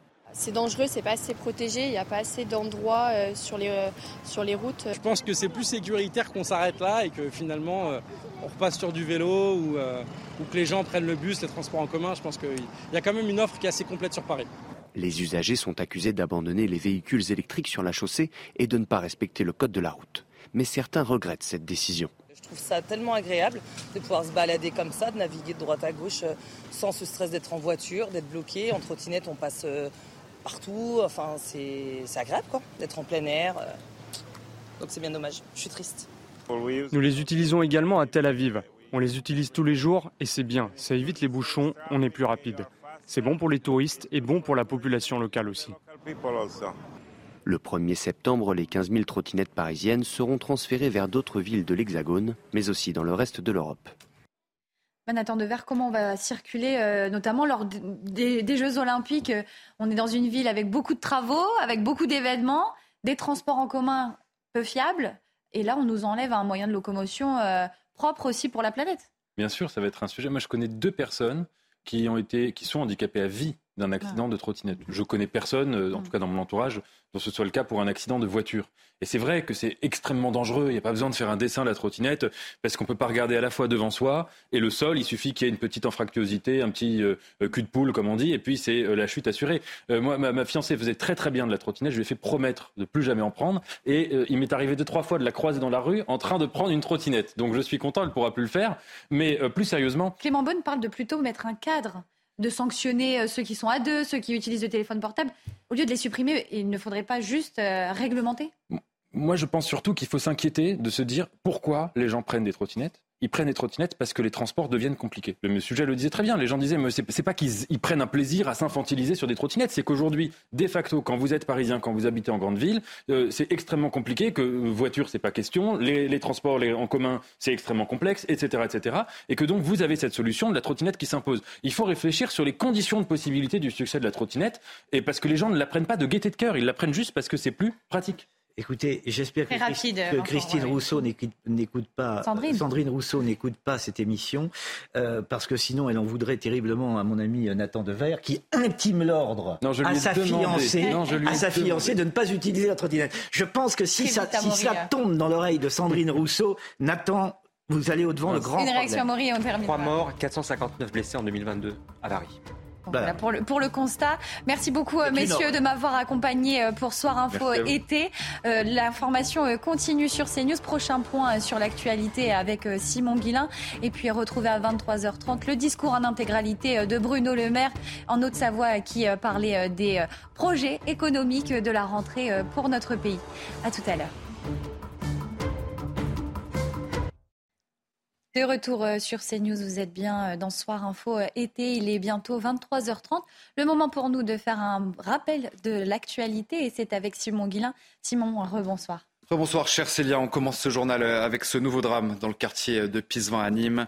La nuit dernière, un jeune homme de 18 ans a été tué après une fusillade seulement quelques jours après la mort d'un enfant de 10 ans qui avait été tué par une balle perdue dans ce même quartier. Et pour renforcer la sécurité sur place, c'est bien le ministre de l'Intérieur a annoncé l'envoi du RAID en plus d'une unité de la CRS 8 qui est déjà déployée sur place. Gérald Darmanin qui est d'ailleurs attendu à Nîmes demain matin et on va l'écouter, le ministre de l'Intérieur. Il est évident que c'est un quartier euh, difficile pour lequel la police doit être présente nuit et jour. Euh, j'ai constaté, euh, comme vous, que ce n'était pas totalement le cas et donc ma commande est extrêmement claire. Non seulement la police sera présente nuit et jour partout sur les trois lieux euh, qui seraient des lieux de deal pour cette population, que les renforts de police, en plus de ceux qui sont déjà là, c'est-à-dire deux unités euh, de CRS, plus 15 officiers de police judiciaire, plus le RAID, montreront que l'ordre est retourné à la République. Au lendemain de la mort d'Evgeny Prigogine dans un crash d'avion en Russie, l'Ukraine assure ne pas être impliquée et sous-entend d'ailleurs une responsabilité du Kremlin. Volodymyr Zelensky s'est exprimé ce jeudi en conférence de presse.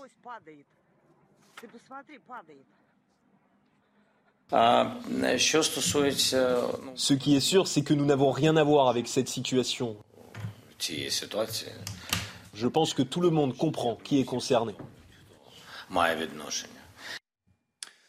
Et de son côté, euh, Vladimir Poutine a lui présenté ses condoléances aux proches d'Evgeny Prigogine. Le président russe parle d'un homme talentueux qui a commis de graves erreurs dans sa vie. Le chef du Kremlin qui s'est exprimé également ce jeudi à la télévision russe. On l'écoute. En ce qui concerne la tragédie aérienne, je tiens tout d'abord à exprimer mes plus sincères condoléances aux familles de toutes les victimes. C'est toujours une tragédie.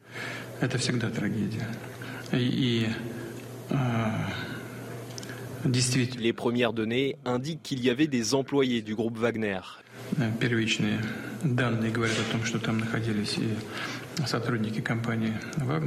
Je voudrais noter que ces personnes ont apporté une contribution significative à notre cause commune de lutte contre le régime néo-nazi en Ukraine. Nous nous en souvenons, nous le savons et nous ne l'oublierons pas. Voilà pour euh, ce journal, de, ce dernier journal de la soirée. Et je vous retrouve pour ma part euh, à minuit pile pour l'édition de la nuit. Je vous dis à tout à l'heure. Merci euh, beaucoup Simon. Le moment est venu pour nous de vous refaire découvrir ou de vous faire découvrir le discours de Bruno Le Maire prononcé aujourd'hui en Haute-Savoie. Il a annoncé les priorités économiques de la rentrée. Pour ma part, on se retrouve demain dès 19h pour Face à l'info et dès 21h pour Soir Info été. Belle soirée.